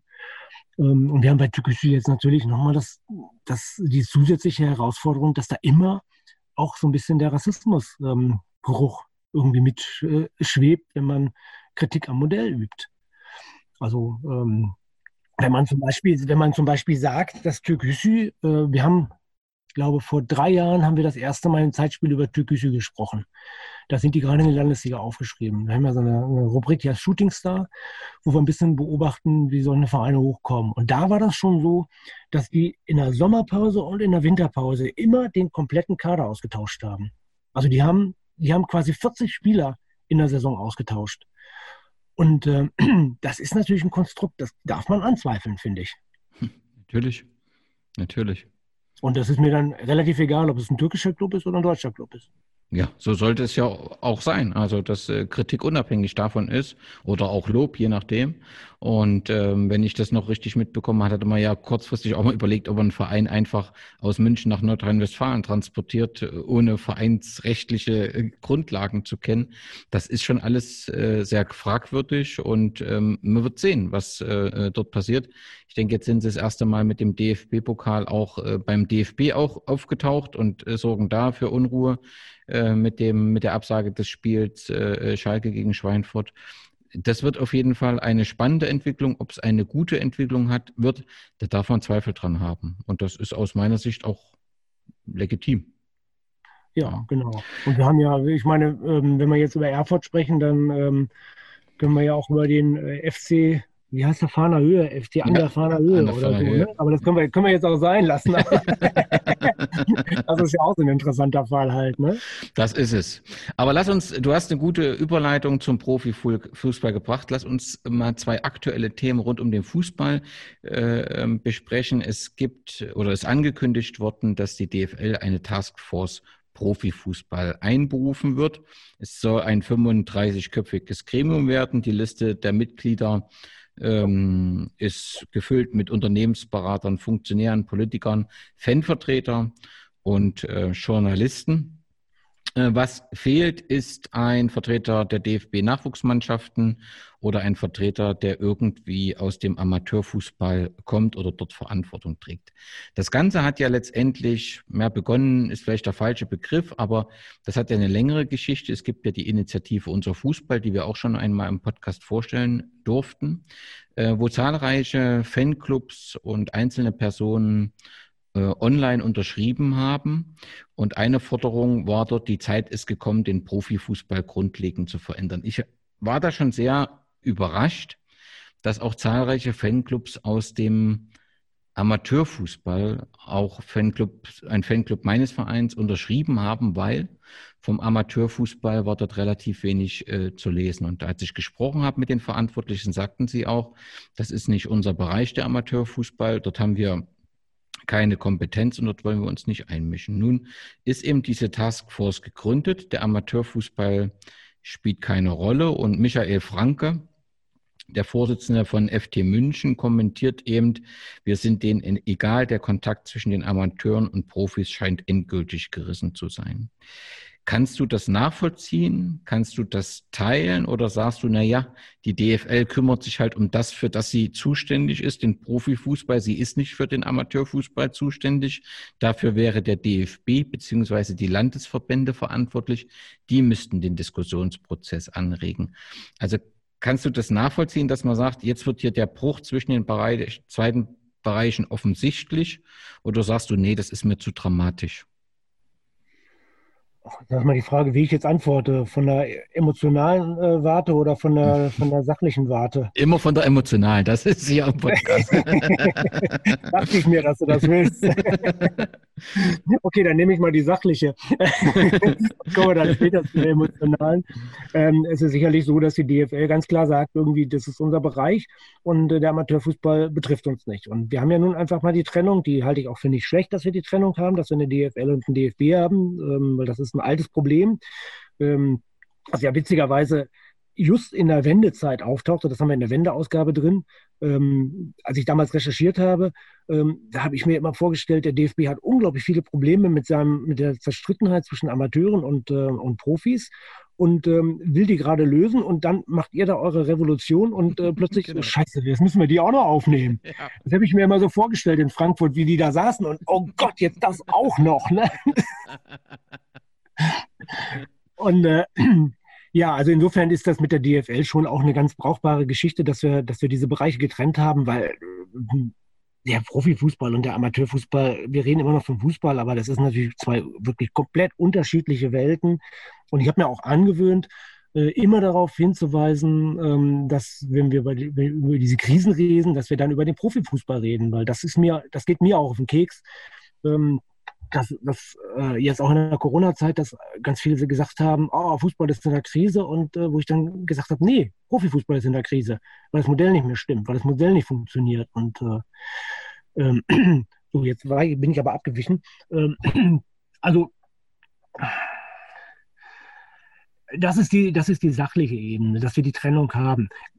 Fakt ist natürlich gleichzeitig, dass der Amateurfußball von der Entwicklung im Profifußball total abhängig ist ähm, Stichwort Vorbildfunktion.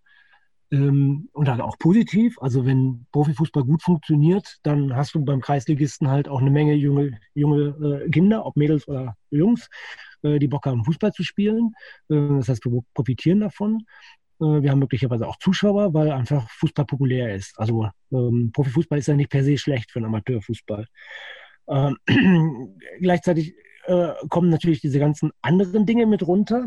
Ähm, wir haben am Amateurfußball inzwischen auch das Problem, dass wir wirklich bis in die Kreisklassen, also teilweise in die Ligen, wo es keine Liga mehr drunter gibt, wo man gar nicht absteigen kann, eine Bezahlkultur gibt.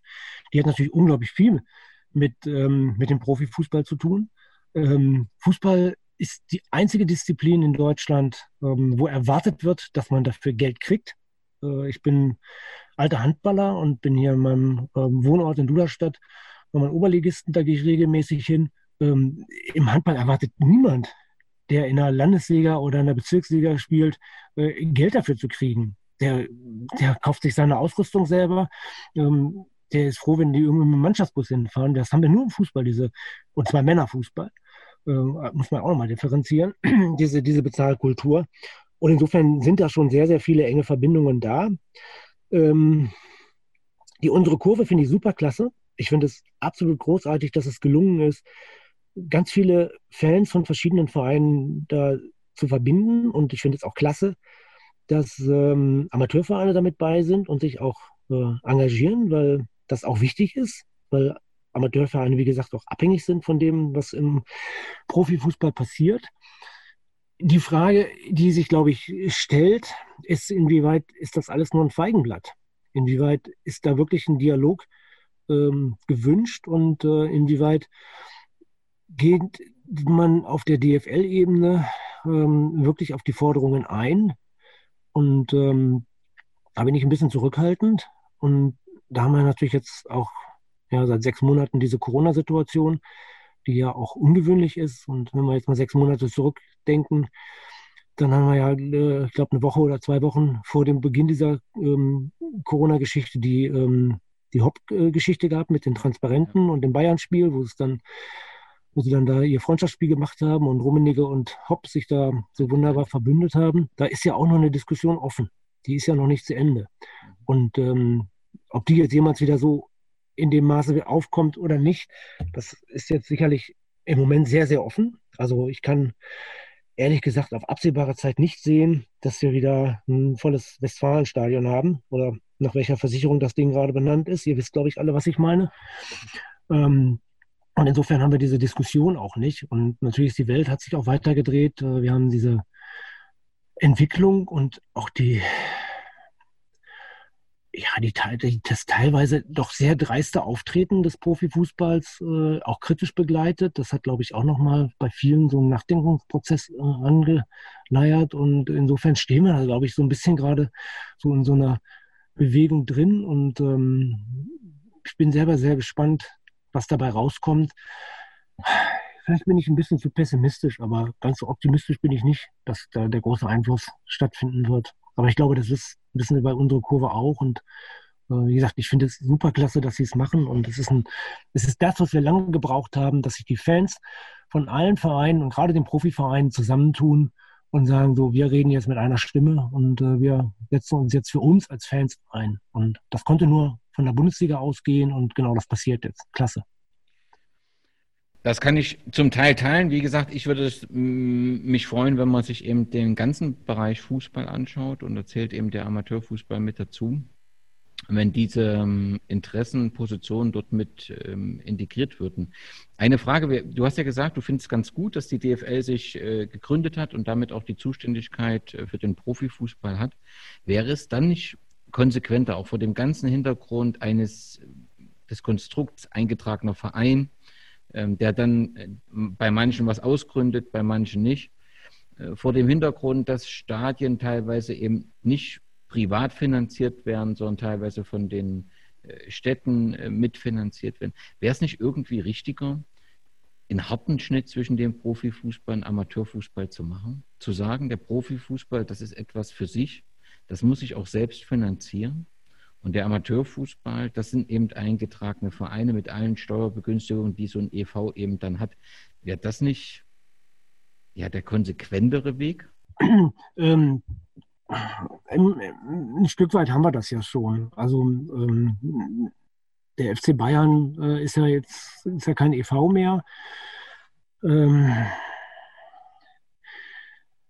ach, das ist jetzt ein, das ist echt ein komplexes Thema. Also ich finde es schwierig, wenn, ähm, nee, wie soll ich das sagen jetzt? Also wir, wir reden von zwei verschiedenen Welten, ja. ja. Und, und ähm, der Profifußball muss sich natürlich erstmal selber finanzieren. Und ähm, das sind ja in der, eigentlich in der Regel auch Dinge, die funktionieren. Da ist ja jetzt nicht der Steuerzahler dabei, der, ähm, der die ähm, Vereine retten muss. Es gibt jetzt zwar die Bürgschaften, die Landesbürgschaften, zum Beispiel bei Schalke, aber das sind Landesbürgschaften, das kann ein Wirtschaftsunternehmen auch beantragen. Ähm, das muss möglich sein, sowas. Ich finde es nicht richtig, dass es, ähm, dass es gemacht wird, aber das muss möglich sein, einfach vom, vom Konstrukt her. Ähm, für mich ist der entscheidende Punkt da das Modell Profifußball, wie wir es haben. Das, ähm, und da gehen wir ja nicht ran.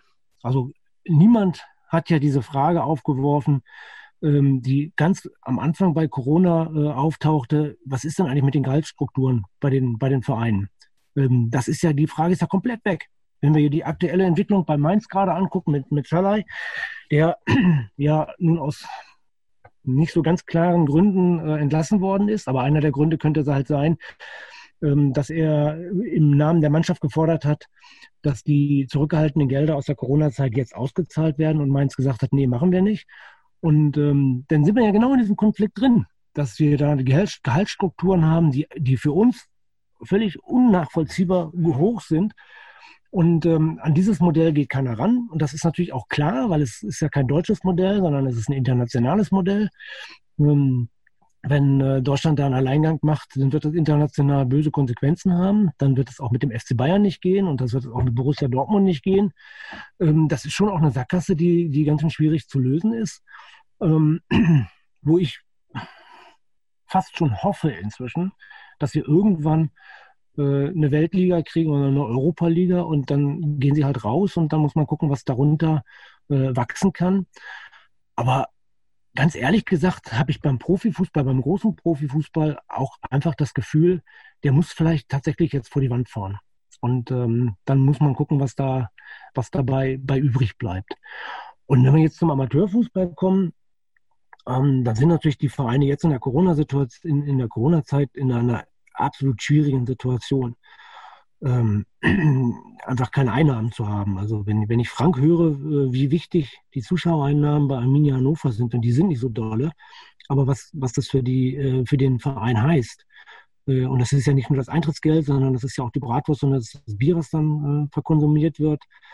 Ähm, mal ganz abgesehen davon, dass einfach die, die Fanbindung wichtig ist, ähm, dann sind wir da in einer ganz, ganz schwierigen Situation. Und da müssen wir natürlich dann auch sehen, was hat denn so ein Verein überhaupt noch für eine Funktion? Also äh, ist jetzt ein Sportanbieter, aber ist das nicht auch viel mehr?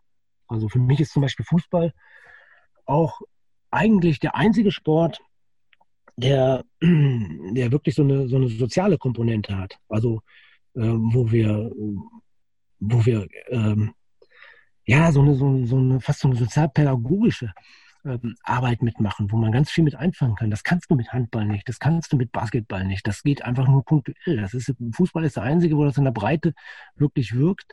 Ähm, das habe ich jetzt auch in Tiefenort wieder gehört, wo, wo sie ja sehr viel auf Nachwuchsarbeit setzen, auf Kinder und, ja, ähm, ja. und auch in Suhl. Ich war, äh, ich war ja einen Tag vorher war ich in Suhl, da war es sogar noch, noch ähm, deutlicher. Und Suhl ist ja nun auch ähm, aber von der Stadt her ähm, auch ein durchaus schwieriges Pflaster, soweit ja. ich das verstanden habe. Äh, und ähm, dann haben wir noch das, ähm, das Auffanglager äh, in Suhl, wo sie, wo sie auch viele äh, Spieler kriegen. Ähm, also da haben wir ja einfach auch eine unglaublich wichtige Funktion, die der Fußball da haben kann. Und da bin ich dann schon da, dass ich sage irgendwie, okay, dann müssen wir auch schauen, wie wir das als Gesellschaft ähm, erhalten können. Und ähm, da muss man dann, glaube ich, eher unterscheiden zwischen den Vereinen, die sagen, ähm, ich setze mein ganzes Geld auf die erste Mannschaft, weil ich unbedingt in die dritte Liga oder in die zweite Liga rein will oder Vereinen wie im Sula SV, wo ich das jetzt so kennengelernt habe, die sagen, äh, ja, Landesklasse, viel mehr werden wir wahrscheinlich nicht hinkriegen. Vielleicht haben wir mal ein gutes Jahr, sind wir wieder Oberliga, aber einiges Landesklasse unser Ding. Und äh, wir konzentrieren uns darauf, ähm, hier in unseren wahnsinnigen Plattenbauten irgendwie die Jugendlichen rauszuziehen, die Bock haben, Fußball zu spielen und machen das mit denen und versuchen die ein bisschen auch aufs Leben vorzubereiten. Weil das ist ja auch Fußball. Also was, was man was Kinder über Fußball einfach auch fürs Leben lernen. Das ist, das darf man ja auch nicht vergessen. Diese Gemeinschaft, dieses Abgeben, dieses Teilen, dieses Miteinander machen. Und ähm, das sind ja alles auch ganz wichtige Funktionen und ähm, die haben wir im Amateurfußball.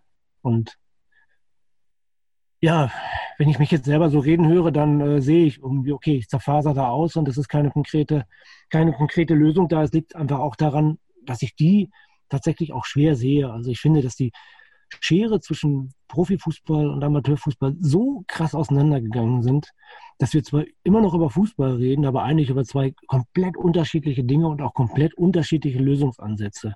Ja.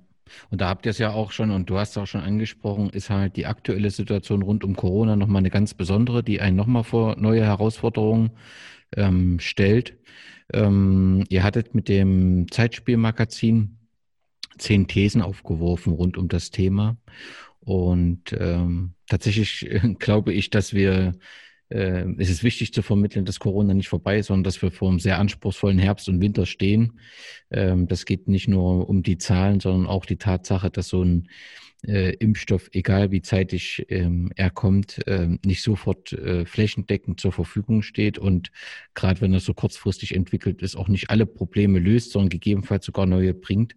Das heißt, wir werden dort noch ein Stück damit zu tun haben. Wir werden auch damit ein Stück zu tun haben, dass wir Fußballspiele eben nicht äh, vor vollen oder in vollen Stadien gemeinsam mit Freunden erleben äh, können. Und er hatte zehn Thesen aufgeworfen, und ich will nicht alle Thesen nochmal durchsprechen, aber wir haben ja so einen Zwischenstand. Eine These war, dass sich der Amateurbereich äh, zunehmend ähm, auf die Digitalisierung setzt und dort äh, neue Alternativen und Möglichkeiten bietet. Ich finde, das trifft zum Teil zu, also dass du ähm, bei vielen Vereinen, dass eine Möglichkeit gesucht wurde, äh, über die Facebook-Plattform etc. tatsächlich ähm, die Pause auch eine Art Unterhaltung und Bindung zu bieten, dass auch viele Trainer versucht haben, über, über Zoom-Plattformen oder andere äh, Plattformen äh, ihre Spieler erreichen wollten. Das hat das zwar nie ersetzt, nicht dieses Training vor Ort, aber es war so ein Angebot. Ich finde, da haben viele äh, Vereine wirklich, äh, gerade Amateurvereine, Fantastisches geliefert, aber auch im Profifußball. Also wenn ich da an Hertha BSC, diese, diese Fankneipen-Aktion äh, denke, wo man einfach so eine Gemeinschaft hatte und zusammen ein Bier getrunken hat, auch wenn jeder nur vom Rechner war. Ähm, das, das sind tolle äh, Projekte entstanden und das zeigt halt auch, wie, was für eine kreative Kraft so im, im Fußball ähm, ist und dass so eine Gemeinschaft, dass da eine große Sehnsucht nach dieser Gemeinschaft ist. Genau, ja, und ich glaube, das ist das Entscheidende, äh, Gemeinschaft. Und das ist, da unterscheiden sich Profifußball und Amateurfußball dann auch wieder nicht. Das habe ich halt auch gesehen, ähm, äh, zum Beispiel an den Gladbachern, die da ihre Pappkameraden aufgestellt haben. Ähm, und da war ich ein bisschen in der Diskussion drin, ist das jetzt wirklich zielführend oder ist das nicht irgendwie auch so ein bisschen so, wir versuchen hier ähm, Normalität äh, vorzutäuschen. Und ähm, das ist immer wieder das Ding gewesen, Gemeinschaft. Das ist ein, ein ganz äh, wesentlicher Aspekt. Also was ich äh, ein bisschen schwierig finde, ist ähm, die ganze Diskussionskultur, die wir haben, die ähm, ja, in den sozialen Medien, das ist ist ja, ich muss das ja nicht ausführen. Ich glaube, wir wissen alle, worüber, worüber ich gerade rede. Ist mehr ein Anschreien geworden in der Zwischenzeit, ja. Genau, ist mehr ein Anschreien geworden.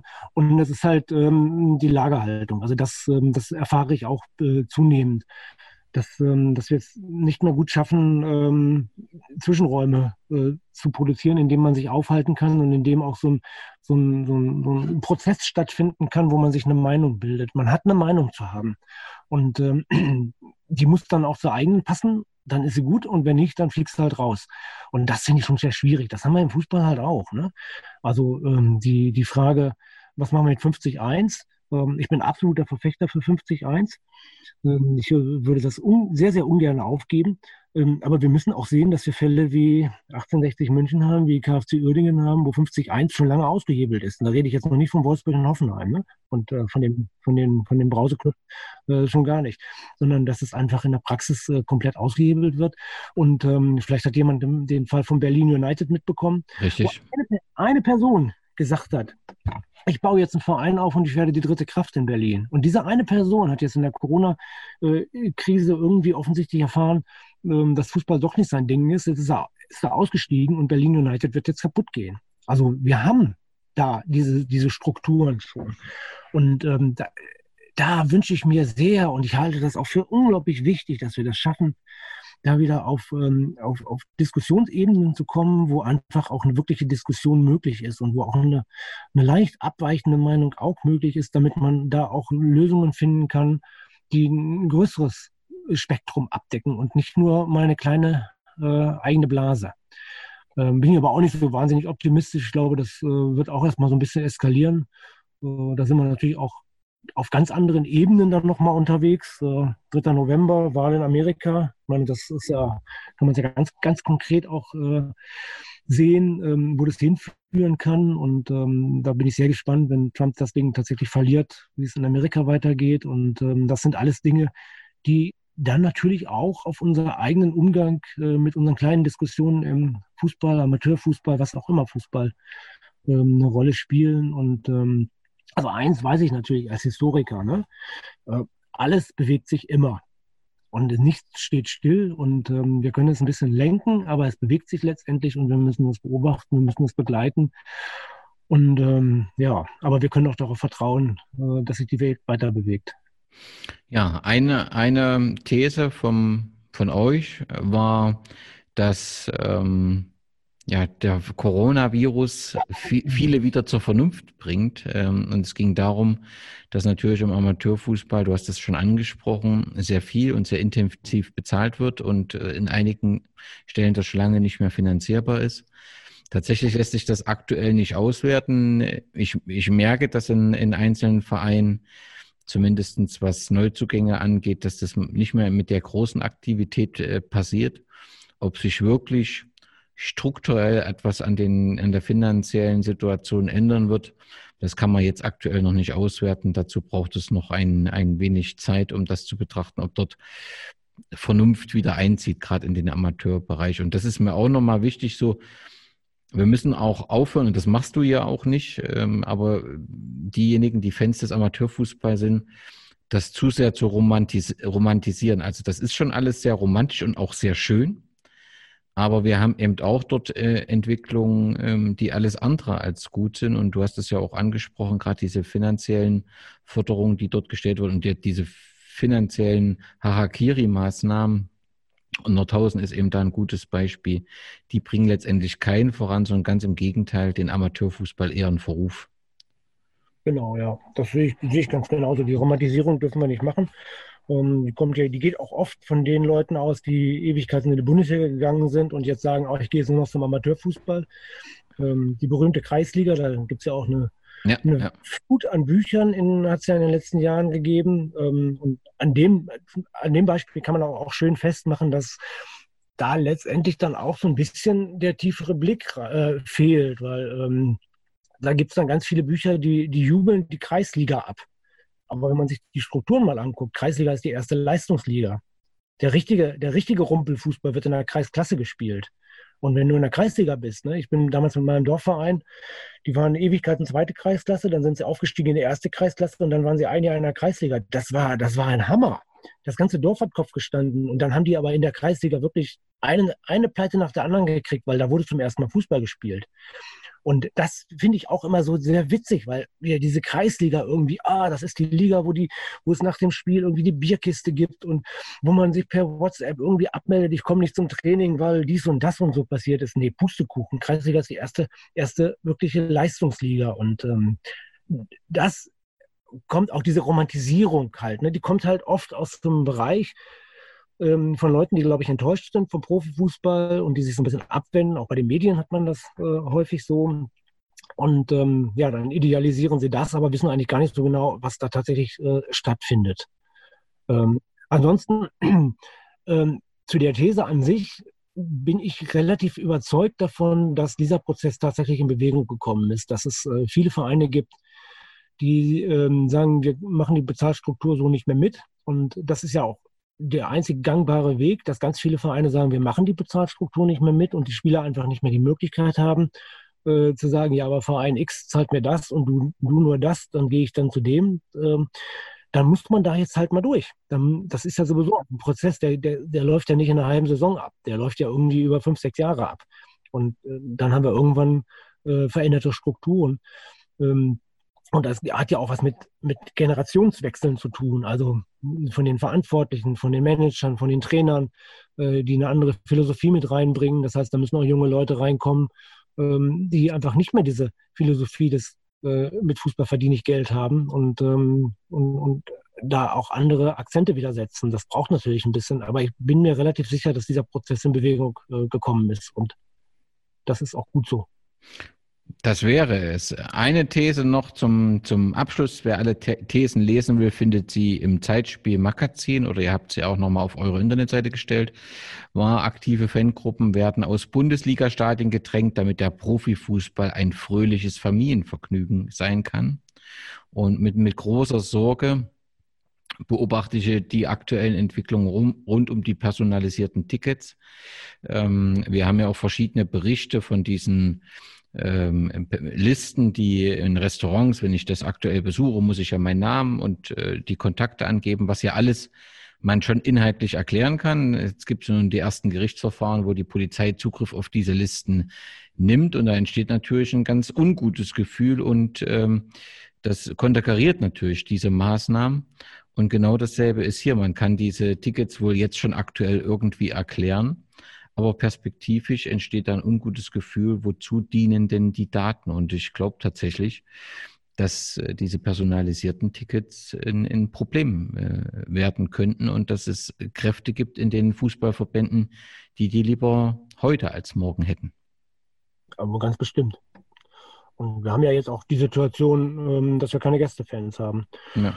Das muss man ja auch erstmal begründen. Warum, warum dürfen jetzt eigentlich überhaupt keine Gästefans rein? Das finde ich ich habe auch keine, keine wirklich äh, greifbare äh, Begründung gehört, weil wir reden ja jetzt nicht über, über 2000, ähm, die mitfahren, sondern wir reden ja über kleine Gruppen, die angepasst sind an die Zahlen, die überhaupt möglich sind. da dürften dann eigentlich normalerweise auch ein paar Gästefans mit dabei sein.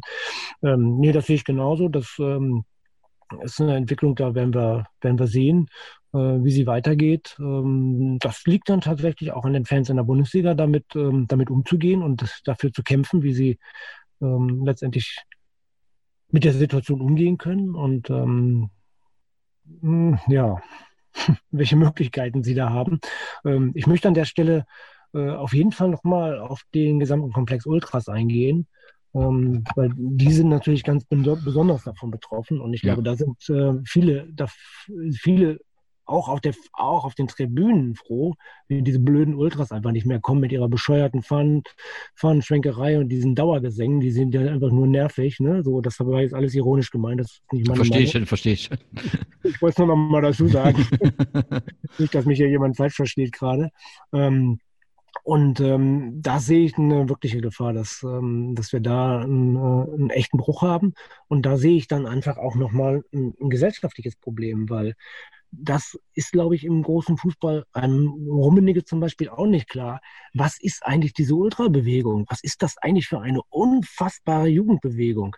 Und, ähm, und, und was spielt die eigentlich für eine Rolle in der Sozialisation von, von jungen Menschen und ja auch zunehmend nicht nur Männern, sondern inzwischen auch Frauen? Und äh, was würde das heißen, wenn wir diese Bewegung verlieren? Wo bleiben denn die Kinder dann? Wo bleiben denn die Jugendlichen dann? Und ähm, das ist eine, ein Ding, ich glaube, das sieht in der Bundesliga niemand. Das, da sieht man wirklich nur, ähm, okay, die bringen jetzt hier die schönen Bilder, die wir nach international verkaufen können und die wir auch, äh, auch national verkaufen können, aber die bringen natürlich auch eine Menge Ärger. Die wollen irgendwie ganz viel, ganz viel äh, Sachen durchsetzen. Ähm, aber diese, diese soziale Dimension der Ultrabewegung und die gesellschaftliche Dimension der Ultrabewegung, die sieht, glaube ich, die sehen wenige. Und ähm, ja, wie gesagt, wenn das vorbei ist, dann wird man da auch sehen, ähm, was dann daraus kommt. Ja, und sie, sie fehlen ja aktuell schon, weil halt äh, kein Gegengewicht ist zu den verschiedenen Positionen oder den, den, ähm, den Unsinn, der da teilweise äh, durch die Gegend schwirrt. Es, äh, die Fans können sich im Prinzip derzeit in den Stadien ihrer Meinung nicht Luft verschaffen und äh, das wird dem einen oder anderen äh, Verbandsverantwortlichen oder vielleicht auch äh, Vereinsvorsitzenden äh, gut gefallen. Aber, äh, aber den, dem Meinungsaustausch, der Diskussion und dem Fußball tut's alles andere als gut, glaube ich. Kommen wir im, im letzten Teil zur Tour der Ostalgie. Also du bist ja ein, ich hoffe, du verstehst das positiv, ein verrückter Radfahrer. Also du machst ja sehr anspruchsvolle und umfangreiche Radtouren. Wann hast du die Leidenschaft fürs Radfahren äh, so entwickelt? Ähm, als ähm, ich mit meiner damaligen Partnerin von der Stadt Göttingen aufs Land gezogen bin und gesehen habe, wie der öffentliche Nahverkehr hier funktioniert. da gab es eigentlich gar keine Alternative. Entweder du fährst mit dem Auto oder du fährst mit dem Fahrrad. Und weil ich nicht alles mit dem Fahrrad, mit dem Auto machen wollte, habe ich mit dem Fahrrad angefangen. Und ähm, das eher lieben gelernt. Ähm, ich war dann auch damals so in einem in so einem Alter, wo ich merkte, irgendwie, oh, der Körper verändert sich ja irgendwie. Da, was passiert denn da unten irgendwie? Das wird ja alles so komisch, so schwabbelig und so, ne? Also so auch so ein bisschen das Gefühl hatte, so, ah, es wäre jetzt nicht schlecht, sich ein bisschen ähm, um die eigene Fitness zu kümmern. Und hatte dann angefangen zu laufen und fand das unglaublich lang, äh, langweilig. Und dann habe ich halt, ähm, ich war halt, ich bin ja in der Stadt groß geworden und habe dann halt mein Stadtrad genommen und bin ein bisschen im Landkreis rumgefahren und habe ziemlich schnell gemerkt, irgendwie, oh, das ist schöner.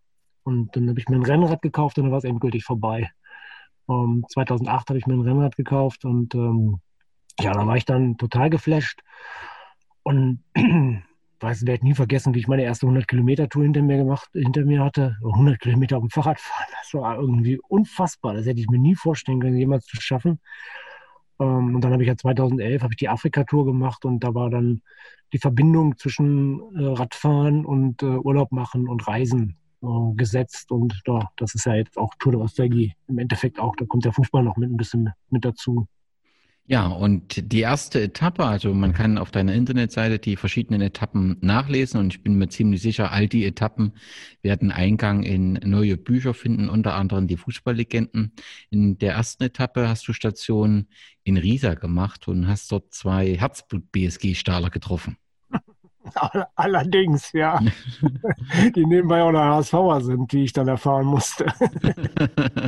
Auch, so, auch so ein wunderbares Phänomen, wenn man, ähm, wenn man äh, ältere DDR-Bürger trifft, dass sie immer irgendwie so einen Bundesliga-Verein äh, haben, ähm, mhm. während das im Westen ja überhaupt nicht so ist. Also ich kenne niemanden, der einen Lieblingsverein in der DDR gehabt hat. Wir ja. haben das alle auch ein bisschen geguckt und man hat manchmal vielleicht auch ein bisschen Sympathien gehabt und dass der BFC irgendwie naja, ist. Das haben wir dann irgendwann auch alle verstanden, aber ich glaube, niemand hat sich irgendwie einen Lieblingsverein genommen. Aber gut, das sind natürlich auch die Strukturen gewesen, so nachvollziehbar ähm, und manchmal ganz, ganz witzig. Und ähm, der HSV bringt es ja im Moment mit, ähm, dass man mit den Menschen, die dem HSV verfallen sind, immer ein bisschen besonders schonend umgehen muss. Ja, und dann gleichzeitig noch HSV und Risa-Fan. Das ist natürlich äh, keine einfache Liebe. Nee, ganz bestimmt nicht. Also ähm, das fand ich auch klasse, weil die haben ja ihr neues Stadion äh, da bezogen. Die, ähm, ja, das alte, das wird nie wieder bespielt werden. Das war ein unglaublich trauriger Anblick. Und ähm, wir sind dann durchgefahren, die haben ja ganz viele Sachen gezeigt, haben mir ganz viele Sachen erklärt und äh, ja, und dann fand ich halt, also die machen das auch gut, ne? Die haben halt auch ihre Vergangenheit. Ähm, ähm, witzig war zum Beispiel, dass wir da irgendwie sind wir am Stadion vorbeigegangen und dann auf den alten Platz auf der anderen Seite. Und dann war am Kleingarten war eine Dynamo-Fahne ähm, zu sehen. Und dann meinte der eine irgendwie, das ist zum Beispiel auch etwas, was sich verändert hat. Vor 20 Jahren hätte die dann nicht gehangen. Und wenn, dann hätte ich sie jetzt runtergeholt. Und das machen wir jetzt nicht mehr. und ja, also die haben sich da so ein bisschen mit arrangiert mit dem, was da ist und, ähm, und, und versuchen irgendwie ihren Verein ähm, unter den Umständen, die sie jetzt haben, ähm, halt den, dem eine Zukunft zu geben. Mit der Tradition. Und ich meine, wir reden hier über Stahl Riesa. Ich weiß nicht, wie viele verschiedene Namen die in den letzten 20 Jahren gehabt haben, aber das ist eine ganz schöne Latte, glaube ich. Ja. Äh, Stahl kam meistens drin vor, aber nicht immer. Ähm, und jetzt ist jetzt wieder die BSG Stahl. Ähm, also da knüpfen sie ganz klar an an die Tradition, an, die, an diese Größe und ähm, gucken gleichzeitig einfach in die, in die Gegenwart und in die Zukunft. Finde ich gut. Machen die super. Unter ja. all den ganzen schwierigen Bedingungen. Schwierige Bedingungen, weil das alte Gruppe-Stadion im Prinzip äh, verfällt. Äh, jeder sieht es, äh, keiner kann etwas tun, weil als Stadion kann es nicht mehr genutzt werden, weil keine Genehmigung da ist. Äh, eine Bebauung äh, für, für Wohnungen äh, funktioniert nicht, weil sich hinter dem Güterbahnhof das nicht lösen lässt das ist ein bisschen eine, eine traurige Situation für, für das Gruppe-Stadion, wo ja auch große Spiele äh, passiert sind. Insgesamt halt Riesa ein typisches Beispiel einer Stadt, äh, wo ein Stahlwerk war mit, mit äh, glaube ich, 30.000 Arbeitsplätzen, ne, von dem nur noch wenige übrig sind. Genau. Typisches Beispiel, glaube ich, so für den Osten. Genau, und also was auch sehr, sehr typisch ist, was ich bei allen meinen Stationen hatte, ähm, war, dass irgendwann kam, ähm, ja, 1989 hatten wir so und so viel Einwohner und jetzt haben wir nur noch so und so viel. Ja. Also alle, alle diese Städte haben ja unglaubliche äh, Einwohnerverluste. Ähm, bei Suhl waren es, glaube ich, 68.000 und jetzt sind es noch 38.000. Also es sind 30.000 Menschen weggegangen. Und ähm, das muss man sich ja mal vor Augen führen, wie viele das sind, was das, was das für eine, was das für Folgen für eine Stadt hat. Riesa hat da ja in Anführungszeichen sogar noch Glück, weil, weil die Stadt liegt ja zwischen, zwischen Dresden und Leipzig, ist gut an die Bahn angebunden, also man kann pendeln. Ähm, Suhl geht es da, glaube ich, wesentlich dreckiger. Da ist ja, da ist ja nicht viel im Umland, ne? Das ist richtig und äh, Suhl hat eben, äh, war eine Bezirksstadt, ja, in Thüringen oder Thüringen hieß es mhm. ja nicht in der Zeit. Es gab drei Bezirke hier, das war der Bezirk Erfurt, Gera und Suhl. Und klar war, Erfurt wird als Landeshauptstadt funktionieren, Jena wird als Universitätsstadt funktionieren und Weimar hat die Kultur. Und ähm, damit brechen zwangsläufig in Gera und Suhl viele Verwaltungsstellen weg, weil die ganzen Rat des Bezirkes äh, ähm, alles aufgelöst wurden. Und damit war von Anfang an klar, dass es die Städte besonders schwer haben. Und ähm, ich glaube, da sind halt auch Fehler passiert nach der Wende. Man hätte den Fokus dorthin legen müssen, hätte sagen müssen, es kann gewisse Verwaltungsbereiche in diesen Städten geben, damit nicht alle wegziehen. Und äh, dann hätten, glaube ich, ähm, hätten es die Städte etwas einfacher gehabt. Also ich glaube, da sind tatsächlich auch Fehler passiert. Äh, natürlich kann man die Menschen nicht aufhalten, aber die gehen dorthin, wo Arbeit ist. Und das hätte man eben, was weiß ich, mit Arbeitsgericht, was hier in Erfurt ist. Ich weiß nicht, ob das alles unbedingt äh, in der Hauptstadt konzentriert sein muss, wenn man das so ein bisschen, ja, ähm, die Stimmung in der Stadt positiv gestalten will. Und das merkst du halt schon in solchen Städten wie Suhl und natürlich auch wie Gera, dass da immer so eine Unzufriedenheit mitschwingt und, und die eher die, die alte Zeit gesehen wird als die, die, die neue Zeit mit ihren Chancen. Das mhm. kann man dann eben auch durch solche Veränderungen erklären. Ja, ja, also das, das ist, das sehe ich ganz genauso. Ähm, ich muss ja an der Stelle immer, immer deutlich machen, ich bin Wessi.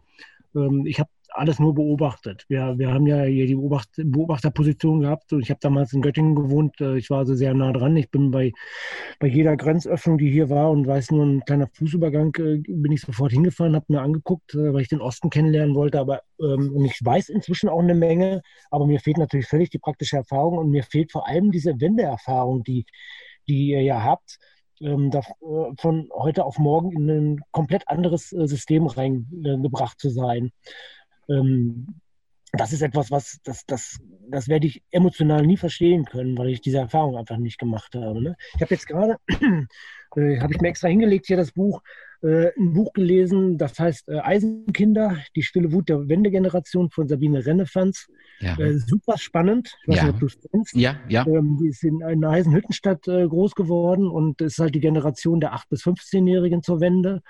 Ähm, diese, diese Generation, die das einfach ganz, ganz schwer gehabt hat, glaube ich. Da habe ich sehr, sehr viel nochmal verstanden. Äh, und Eisenhüttenstadt ist natürlich auch nochmal ein ganz besonderer Ort, ähm, äh, der sicherlich auch nochmal nicht vergleichbar ist wie jetzt zum Beispiel grenznahe äh, Städte.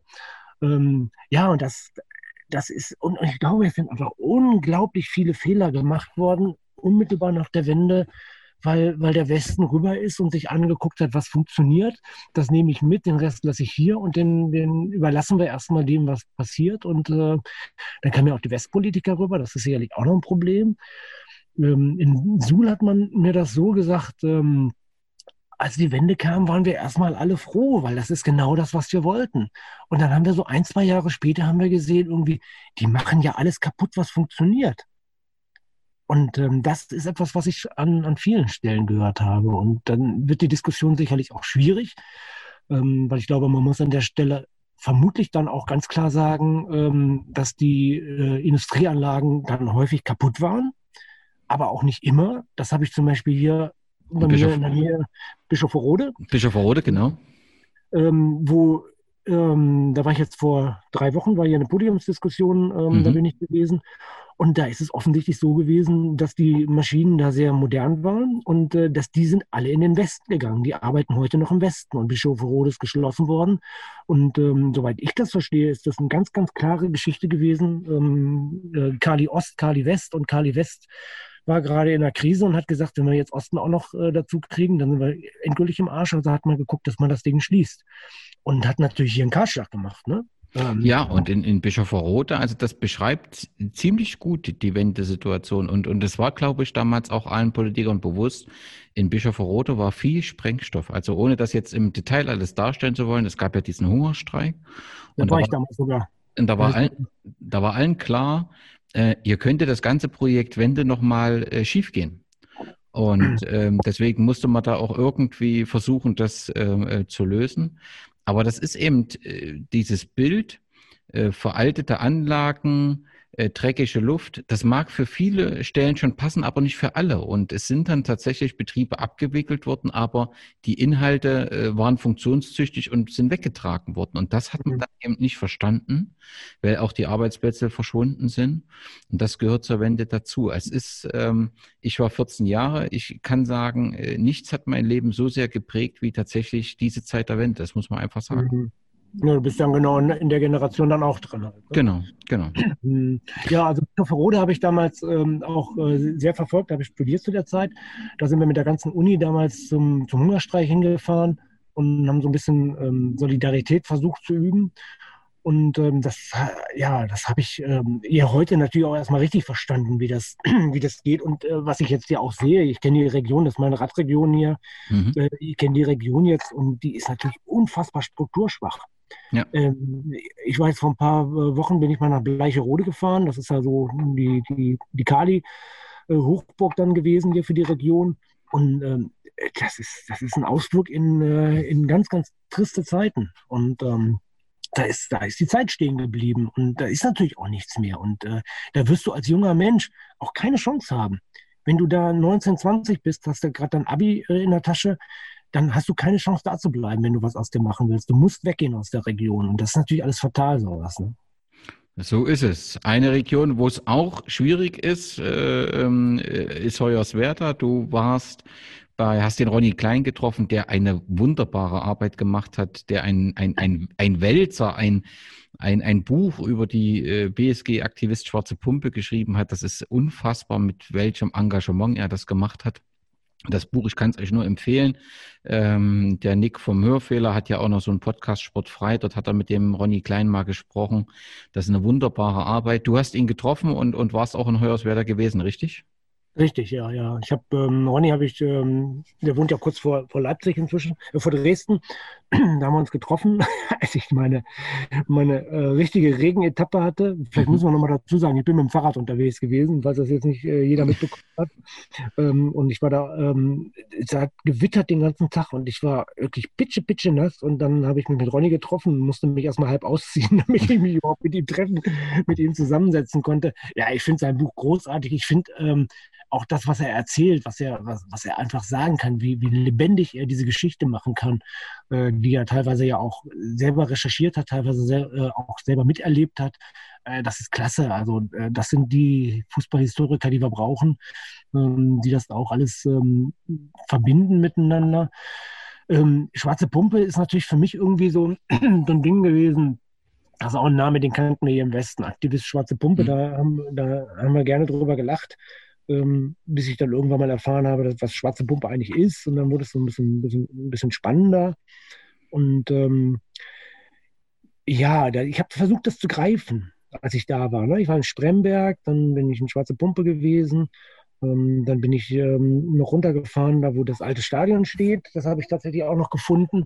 Bin nach Hoyerswerda ähm, habe Schwierigkeiten, ehrlich gesagt, Schwierigkeiten gehabt, diesen Verein zu verorten, weil er ja irgendwie überall da in der Region ist und letztendlich in Hoyerswerda ähm, war. Da habe ich auch noch den alten Trainer, wer heißt der denn? Paul, ne? Heißt der Paul, der langjährige Trainer von, von Schwarze Pumpe? Ich äh, meine, ja, den habe ich noch getroffen und ähm, war sehr, auch sehr spannend. Ähm, Peter Prell, Peter Prell ist es. Peter Prell, Peter Prell, genau. danke.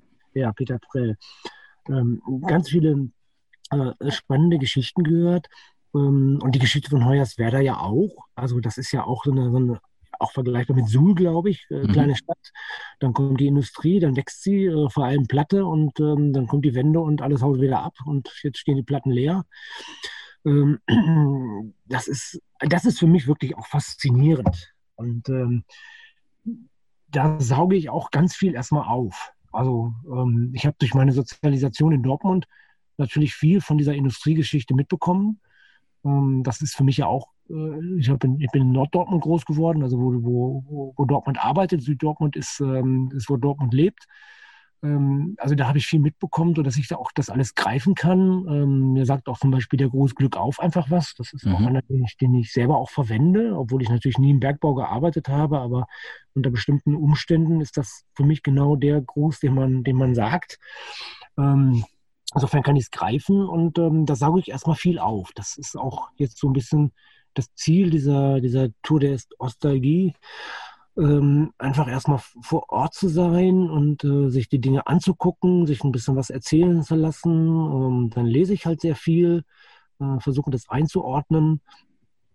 Und ähm, ja, und dann kommt dann tatsächlich die Umsetzung ähm, einmal über die Fußballlegenden, dann über die Zeitspiellegenden, da werden wir die Vereine vorstellen und was ich mit der Tour an sich mache, ist eigentlich noch gar nicht so klar. Also äh, das ist jetzt, ich habe da jetzt keinen konkreten Auftrag für mich. Ich fahre jetzt dahin und muss die und die Geschichte mitbringen, sondern ähm, ich war ja letztes Jahr bin ich in Albanien gewesen. Mhm. Ähm, Albanien ist ein alter Traum gewesen, da wollte ich immer hin und da äh, bin ich äh, vier Wochen mit dem Fahrrad rumgefahren und habe zum ersten Mal Fahrradfahren und Fußballgeschichte miteinander verbunden. Habe mich da so quasi von einem Ort zum nächsten gehangelt und äh, habe immer geguckt, vor Ort Kontakt zu kriegen zum, zu, zur Ultraszene oder zum, zum Verein oder so. Es hat immer wunderbar geklappt und habe unglaublich viel verstanden, für, wie Albanien funktioniert. Und da schreibe ich gerade das Buch. Das kommt ähm, irgendwie Anfang nächsten Jahres wird das kommen.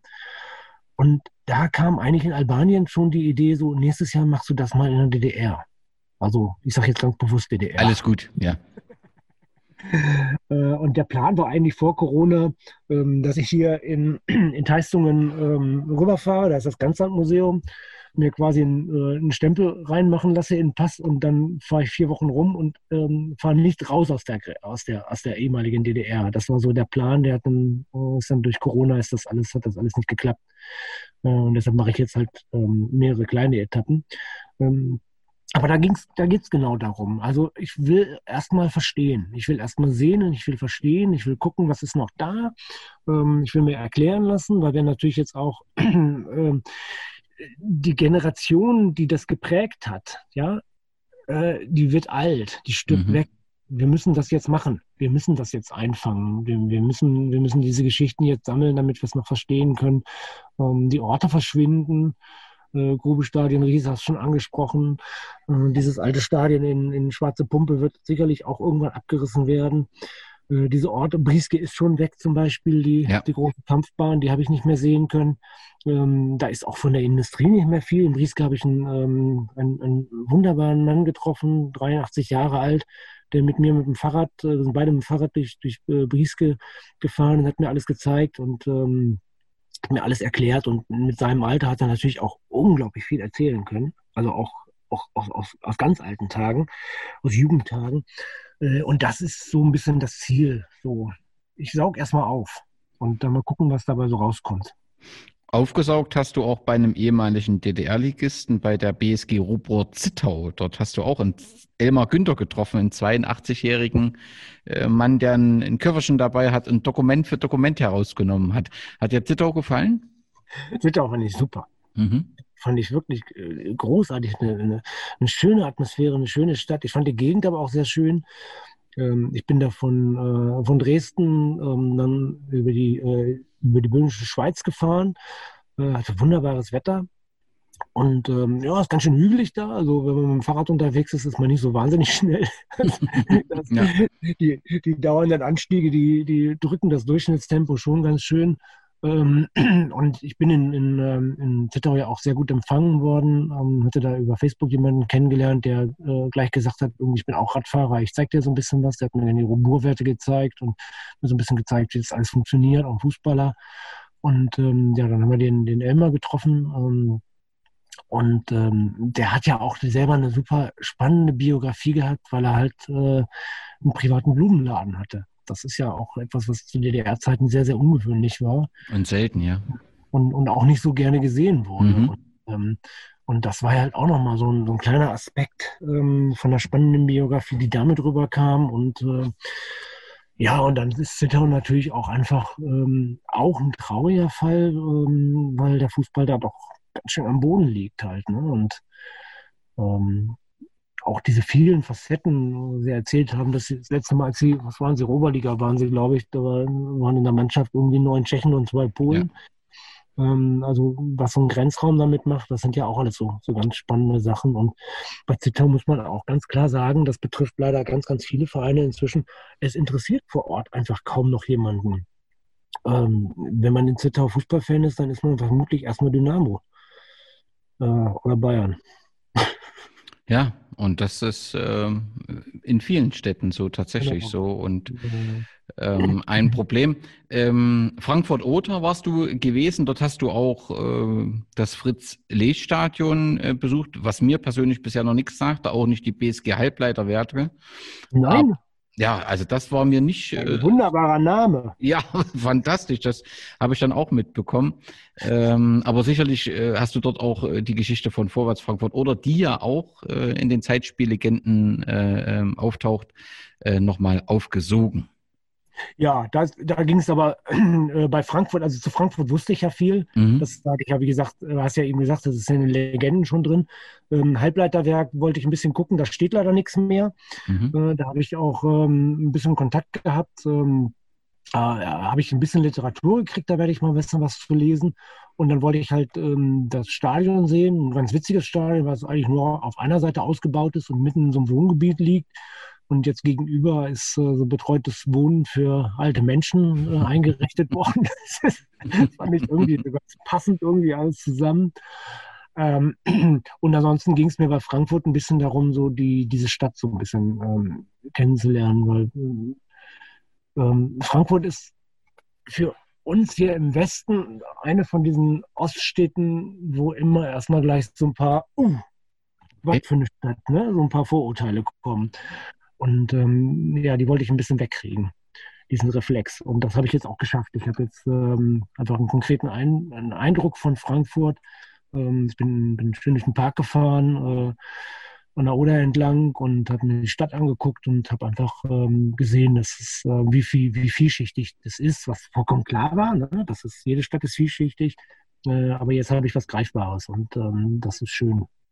Du warst auch noch in Schwedt, du warst auch noch in Trögeheide, du hast viele Stationen besucht, dann hast du eine kurze Pause gemacht, bist dann vor hm. kurzem wieder losgefahren und bist direkt nach Thüringen gefahren und bist nach Ichtershausen äh, äh, gefahren und hast äh, die Manfred von Brauchitsch Kampfbahn äh, besucht. Und äh, zum Abschluss, das ist doch eine fantastische Tribüne und das atmet doch alles nach Geschichte, oder? Ja, ja. Und gleichzeitig steht man davor und weint. Ja weil, ja. weil es einfach, weil, weil, niemand kümmert sich mehr drum. Äh, inzwischen ist das Spielfeld ja auch äh, zugewachsen, die Tore stehen noch, aber es, es wird halt nicht mehr benutzt.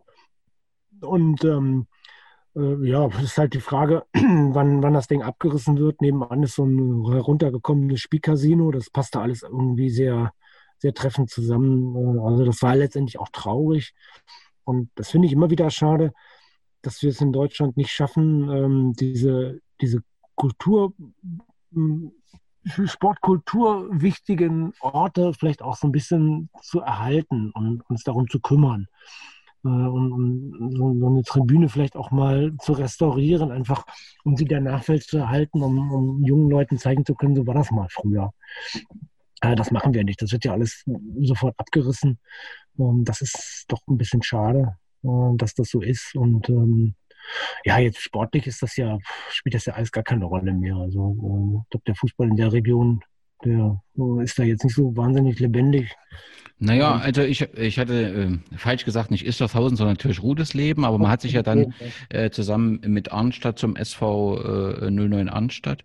Die spielen mhm. jetzt äh, in der Verbandsliga und äh, könnten gegebenenfalls eine ganz gute äh, Rolle spielen und wollen so ein bisschen an der Operliga schnuppern, muss man mal schauen. Aber letztendlich diese Tribüne, du sagst schon, ähm, da hat es äh, vor wenigen Monaten auch in dem Kabinentrakt äh, gebrannt. Also die Gefahr war relativ groß, dass die Tribüne dann ähm, ja vernichtet wird. Das konnte noch verhindert werden. Aber grundsätzlich zeigt das halt, wie man damit umgeht. Ja, also dort, es interessiert sich offensichtlich keiner dafür.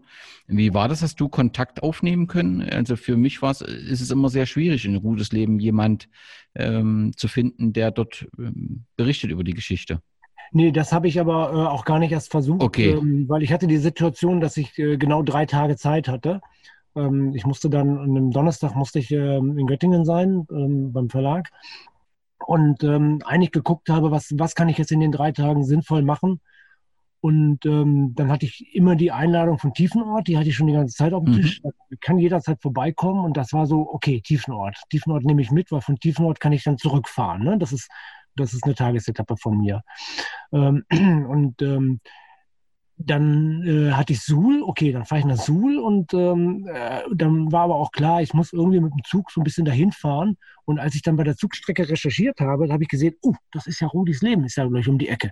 Und ich wollte diese alte Tribüne einfach erstmal sehen, weil mir klar war, ich muss die jetzt bald sehen, sonst ist sie weg. Sonst mhm. äh, sehe ich die nicht mehr. Und ähm, da war, bin ich dann aber am Montag, glaube ich, um elf bin ich da angekommen und das ist einfach eine völlig ungünstige Zeit, um sich mit irgendjemandem zu verabreden, ja. weil das hat niemand Zeit. Und ich musste halt auch noch ähm, bis zum Abend nach Suhl kommen und ähm, da lag dieser kleine, kleine äh, äh, Berg äh, dazwischen, der wo Oberhof oben drauf ist. Äh, also es war halt auch klar, okay, so schnell bin ich dann auch nicht da unten und ähm, Insofern habe ich mich auf Suhl und auf äh, Tiefenort konzentriert. Das war auch richtig so. Und ja. Leben kann ich immer noch mal. Das ist ja auch nicht so weit weg von mir halt. Ne? Also ja. ich habe jetzt ich habe äh, noch Kontakt jetzt nach Mühlhausen. Da werde ich jetzt irgendwann mal vorbeifahren. Und ähm, das sind ja alles Sachen, die ich hier so ein bisschen in der Gegend habe. Ja, wir haben über äh, Tiefenort einen Podcast gemacht mit dem Michael Siegesmund. Äh, ganz fantastisch, ähm, diese Geschichte und was jetzt draus gemacht wird. Nur zum Abschluss nochmal dein Eindruck vom äh, Stadion. Ja, das ist natürlich eine Granate, dieses Teil. Ne? Also, also, als ich da hochgefahren bin, äh, erstmal habe ich gesehen, ja, okay, Telchen, das war klar, dass es irgendwo nochmal hochgehen muss und es geht echt hoch. Also äh, ich weiß nicht, wie viele da schon mal mit dem Fahrrad hochgefahren sind, mit Gepäck dran. Doch, das zieht sich. Und dann einfach diese Vorstellung, wie muss das gewesen sein? Ich hätte ja gerne, also ich würde ja, ich würde mich ja so freuen, wenn diese Zeitmaschine irgendwann mal erfunden wird, dass ich einfach einsteigen kann und okay, jetzt bring mich mal ins Jahr 1975, ich will Kali Werderer gegen, gegen Dynamo Dresden sehen. Ja. Ähm, und du sitzt dort oben auf der, äh, du sitzt in, in, den Rängen und, und von unten kommen die Gästefans hochgelaufen. Also genau, und ich kann das alles mal sehen halt. Das ist so, das ist so, so ein kleiner Traum. Nee, und sich dann vorzustellen, wie haben die das geschafft, hier 8000 Leute hinzukriegen? Und dann, mhm. ähm, dann haben die mir das natürlich auch alles erklärt. Also das ist ja, äh, Kali Werra ist ja, ist ja ein grandioser Verein. Die machen das so unglaublich schön die machen das so, so authentisch und natürlich ja. und, und, so bodenständig. Und äh, die haben das auch erkannt, finde ich. Also die haben erkannt, ähm, dass sie da was Einzigartiges haben mit ihrem Kaffeetälchen, ähm, dass es extrem wichtig ist, dass dieses Einzigartige auch erhalten bleibt. Gleichzeitig mhm. müssen sie dieses Ding natürlich irgendwie auch für den Alltag benutzen.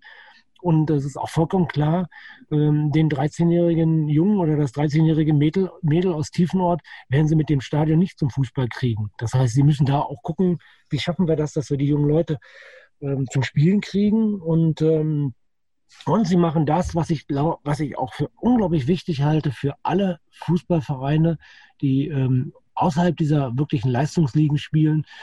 Sie versuchen, den, das Spiel mit einfach einzubinden in so eine, in so eine Begegnungsfläche.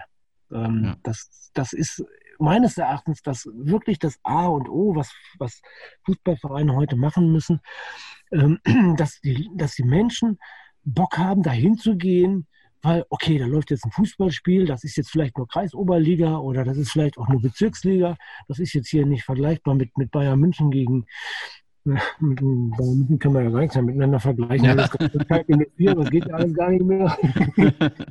ähm, und, ähm, und, man, und man geht dahin, man trifft die Menschen, man, man, hat, man, man kriegt ein bisschen was zu essen, man hat einen Austausch. Man, also das ist einfach so ein, so ein, so ein, so ein ganz entspanntes Vergnügungsding halt. Ne? Das, das machen sie in Tiefen und natürlich einfach ganz großartig. Und dann haben sie einfach diese Butzer da oben. Äh, Wobei die Tiefenorter, die haben das, die, die, kennen das Ding ja. Das ist ja erstmal interessant für die ganzen Groundhopper. Ja. ähm, die, da, die da regelmäßig hinfahren. Und natürlich stehe ich da auch da oben und äh, denke irgendwie, was ist das für eine geile Butze? Wie kann man so ein Stadion bauen? Da passt ja auch nichts zusammen. Das ist ja halt auch das Schöne. Ne? Das ist ja alles irgendwie, man, man hat die Natur genommen. Und ähm, dann hat man irgendwie geguckt, so wie kriegen wir da jetzt Stehtraversen rein und ähm, so sieht es ja auch aus. Also es ist ja jetzt kein harmonisches Bild. Und gleichzeitig ist es unglaublich harmonisch. Ja. Aber wenn du es jetzt mit modernen Stadien vergleichst, ne? vorhin habe ich ein Foto von Aue gesehen, vom neuen Stadion. Hm, das könnte auch in Osnabrück stehen oder das wird demnächst auch in Saarbrücken stehen. Man erkennt die Dinger ja nicht mehr. Und ähm, das ist halt, das ist halt auch Tiefenort, ne? Das brennt sich ein, das erkennt man immer, das ist einmalig genau. und was ganz Besonderes. Ja. Ähm, ganz besonders ist auch diese Tour. Schön, dass du uns einen Einblick gewährt hast in die Tour der Ostalgie. Ähm, unter hdgrüne.de ähm, könnt ihr dem äh, der Tour, falls sie oder wenn sie weitergeht, äh, du hast das ja schon gesagt, mit Mühlhausen immer wieder folgen, auch auf deinen Facebook-Seiten. Hardy, zum Abschluss, du bist nun ein ausgewiesener Kenner ähm, des Fußballs. Wenn wir in fünf Jahren wieder zusammen einen Podcast machen, sicherlich wieder über zahlreiche Bücher reden, die du verfasst hast, mit einem Team zusammen, über die aktuelle Zeitspielausgabe reden. Aber wenn wir die fünf Jahre rückblickend betrachten, was müsste passiert sein, dass du sagst, der Fußball nimmt eine gute Entwicklung oder hat in den letzten fünf Jahren eine gute Entwicklung genommen?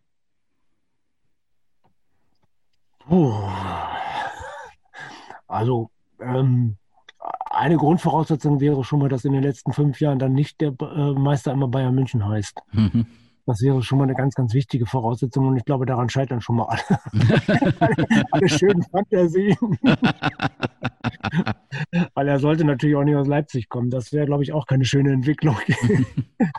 ähm, also, ähm, ich, ich versuche mal posi äh, positiv zu sein. Ähm, der Amateurfußball hat, ähm, hat das Selbstbewusstsein gefunden, ähm, seine eigenen Stärken zu entwickeln und äh, sich so ein bisschen zu emanzipieren und vielleicht auch ein Stück weit den DFB so ein bisschen zu übernehmen und zu sagen, der Profifußball ist DFL und wir machen DFB und äh, das mit der Nationalmannschaft muss man dann ein bisschen lösen vielleicht.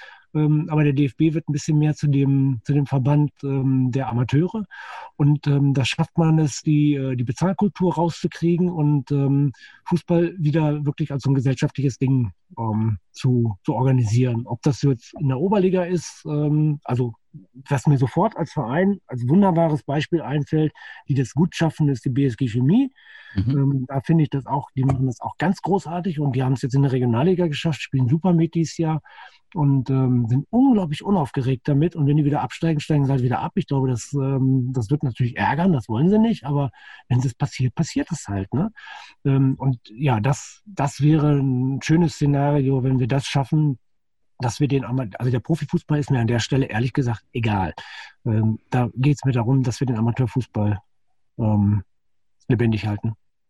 Dass Fußball weiterhin auf der regionalen Ebene auch gespielt werden kann und nicht nur alles Bayern München-Fan ist. Lieber Hardy, ich sage dir ganz herzlich vielen Dank, dass du uns einen Einblick in deine Sichtweisen, in deine Arbeit gegeben hast. Ich sage, bleib gesund, bleib dem Fußball erhalten und Glück auf. Glück auf. Ja, herzlichen Dank, Dani. Das äh, hat mir sehr viel Spaß gemacht und ähm, ich hoffe, es äh, ist ein bisschen was bei rübergekommen und ähm, ja, lasst uns alle dafür kämpfen, dass wir unsere eigenen Vereine, unsere lokalen Vereine, äh, dass denen wirklich eine Zukunft äh, gibt. Äh, es gibt ja diesen Spruch von Support Your Local Football Club. Äh, ich glaube, ist, das ist die Botschaft, die, die, die ich rausschicken möchte an jeden, egal wo er wohnt. Vielen Dank, Hardy.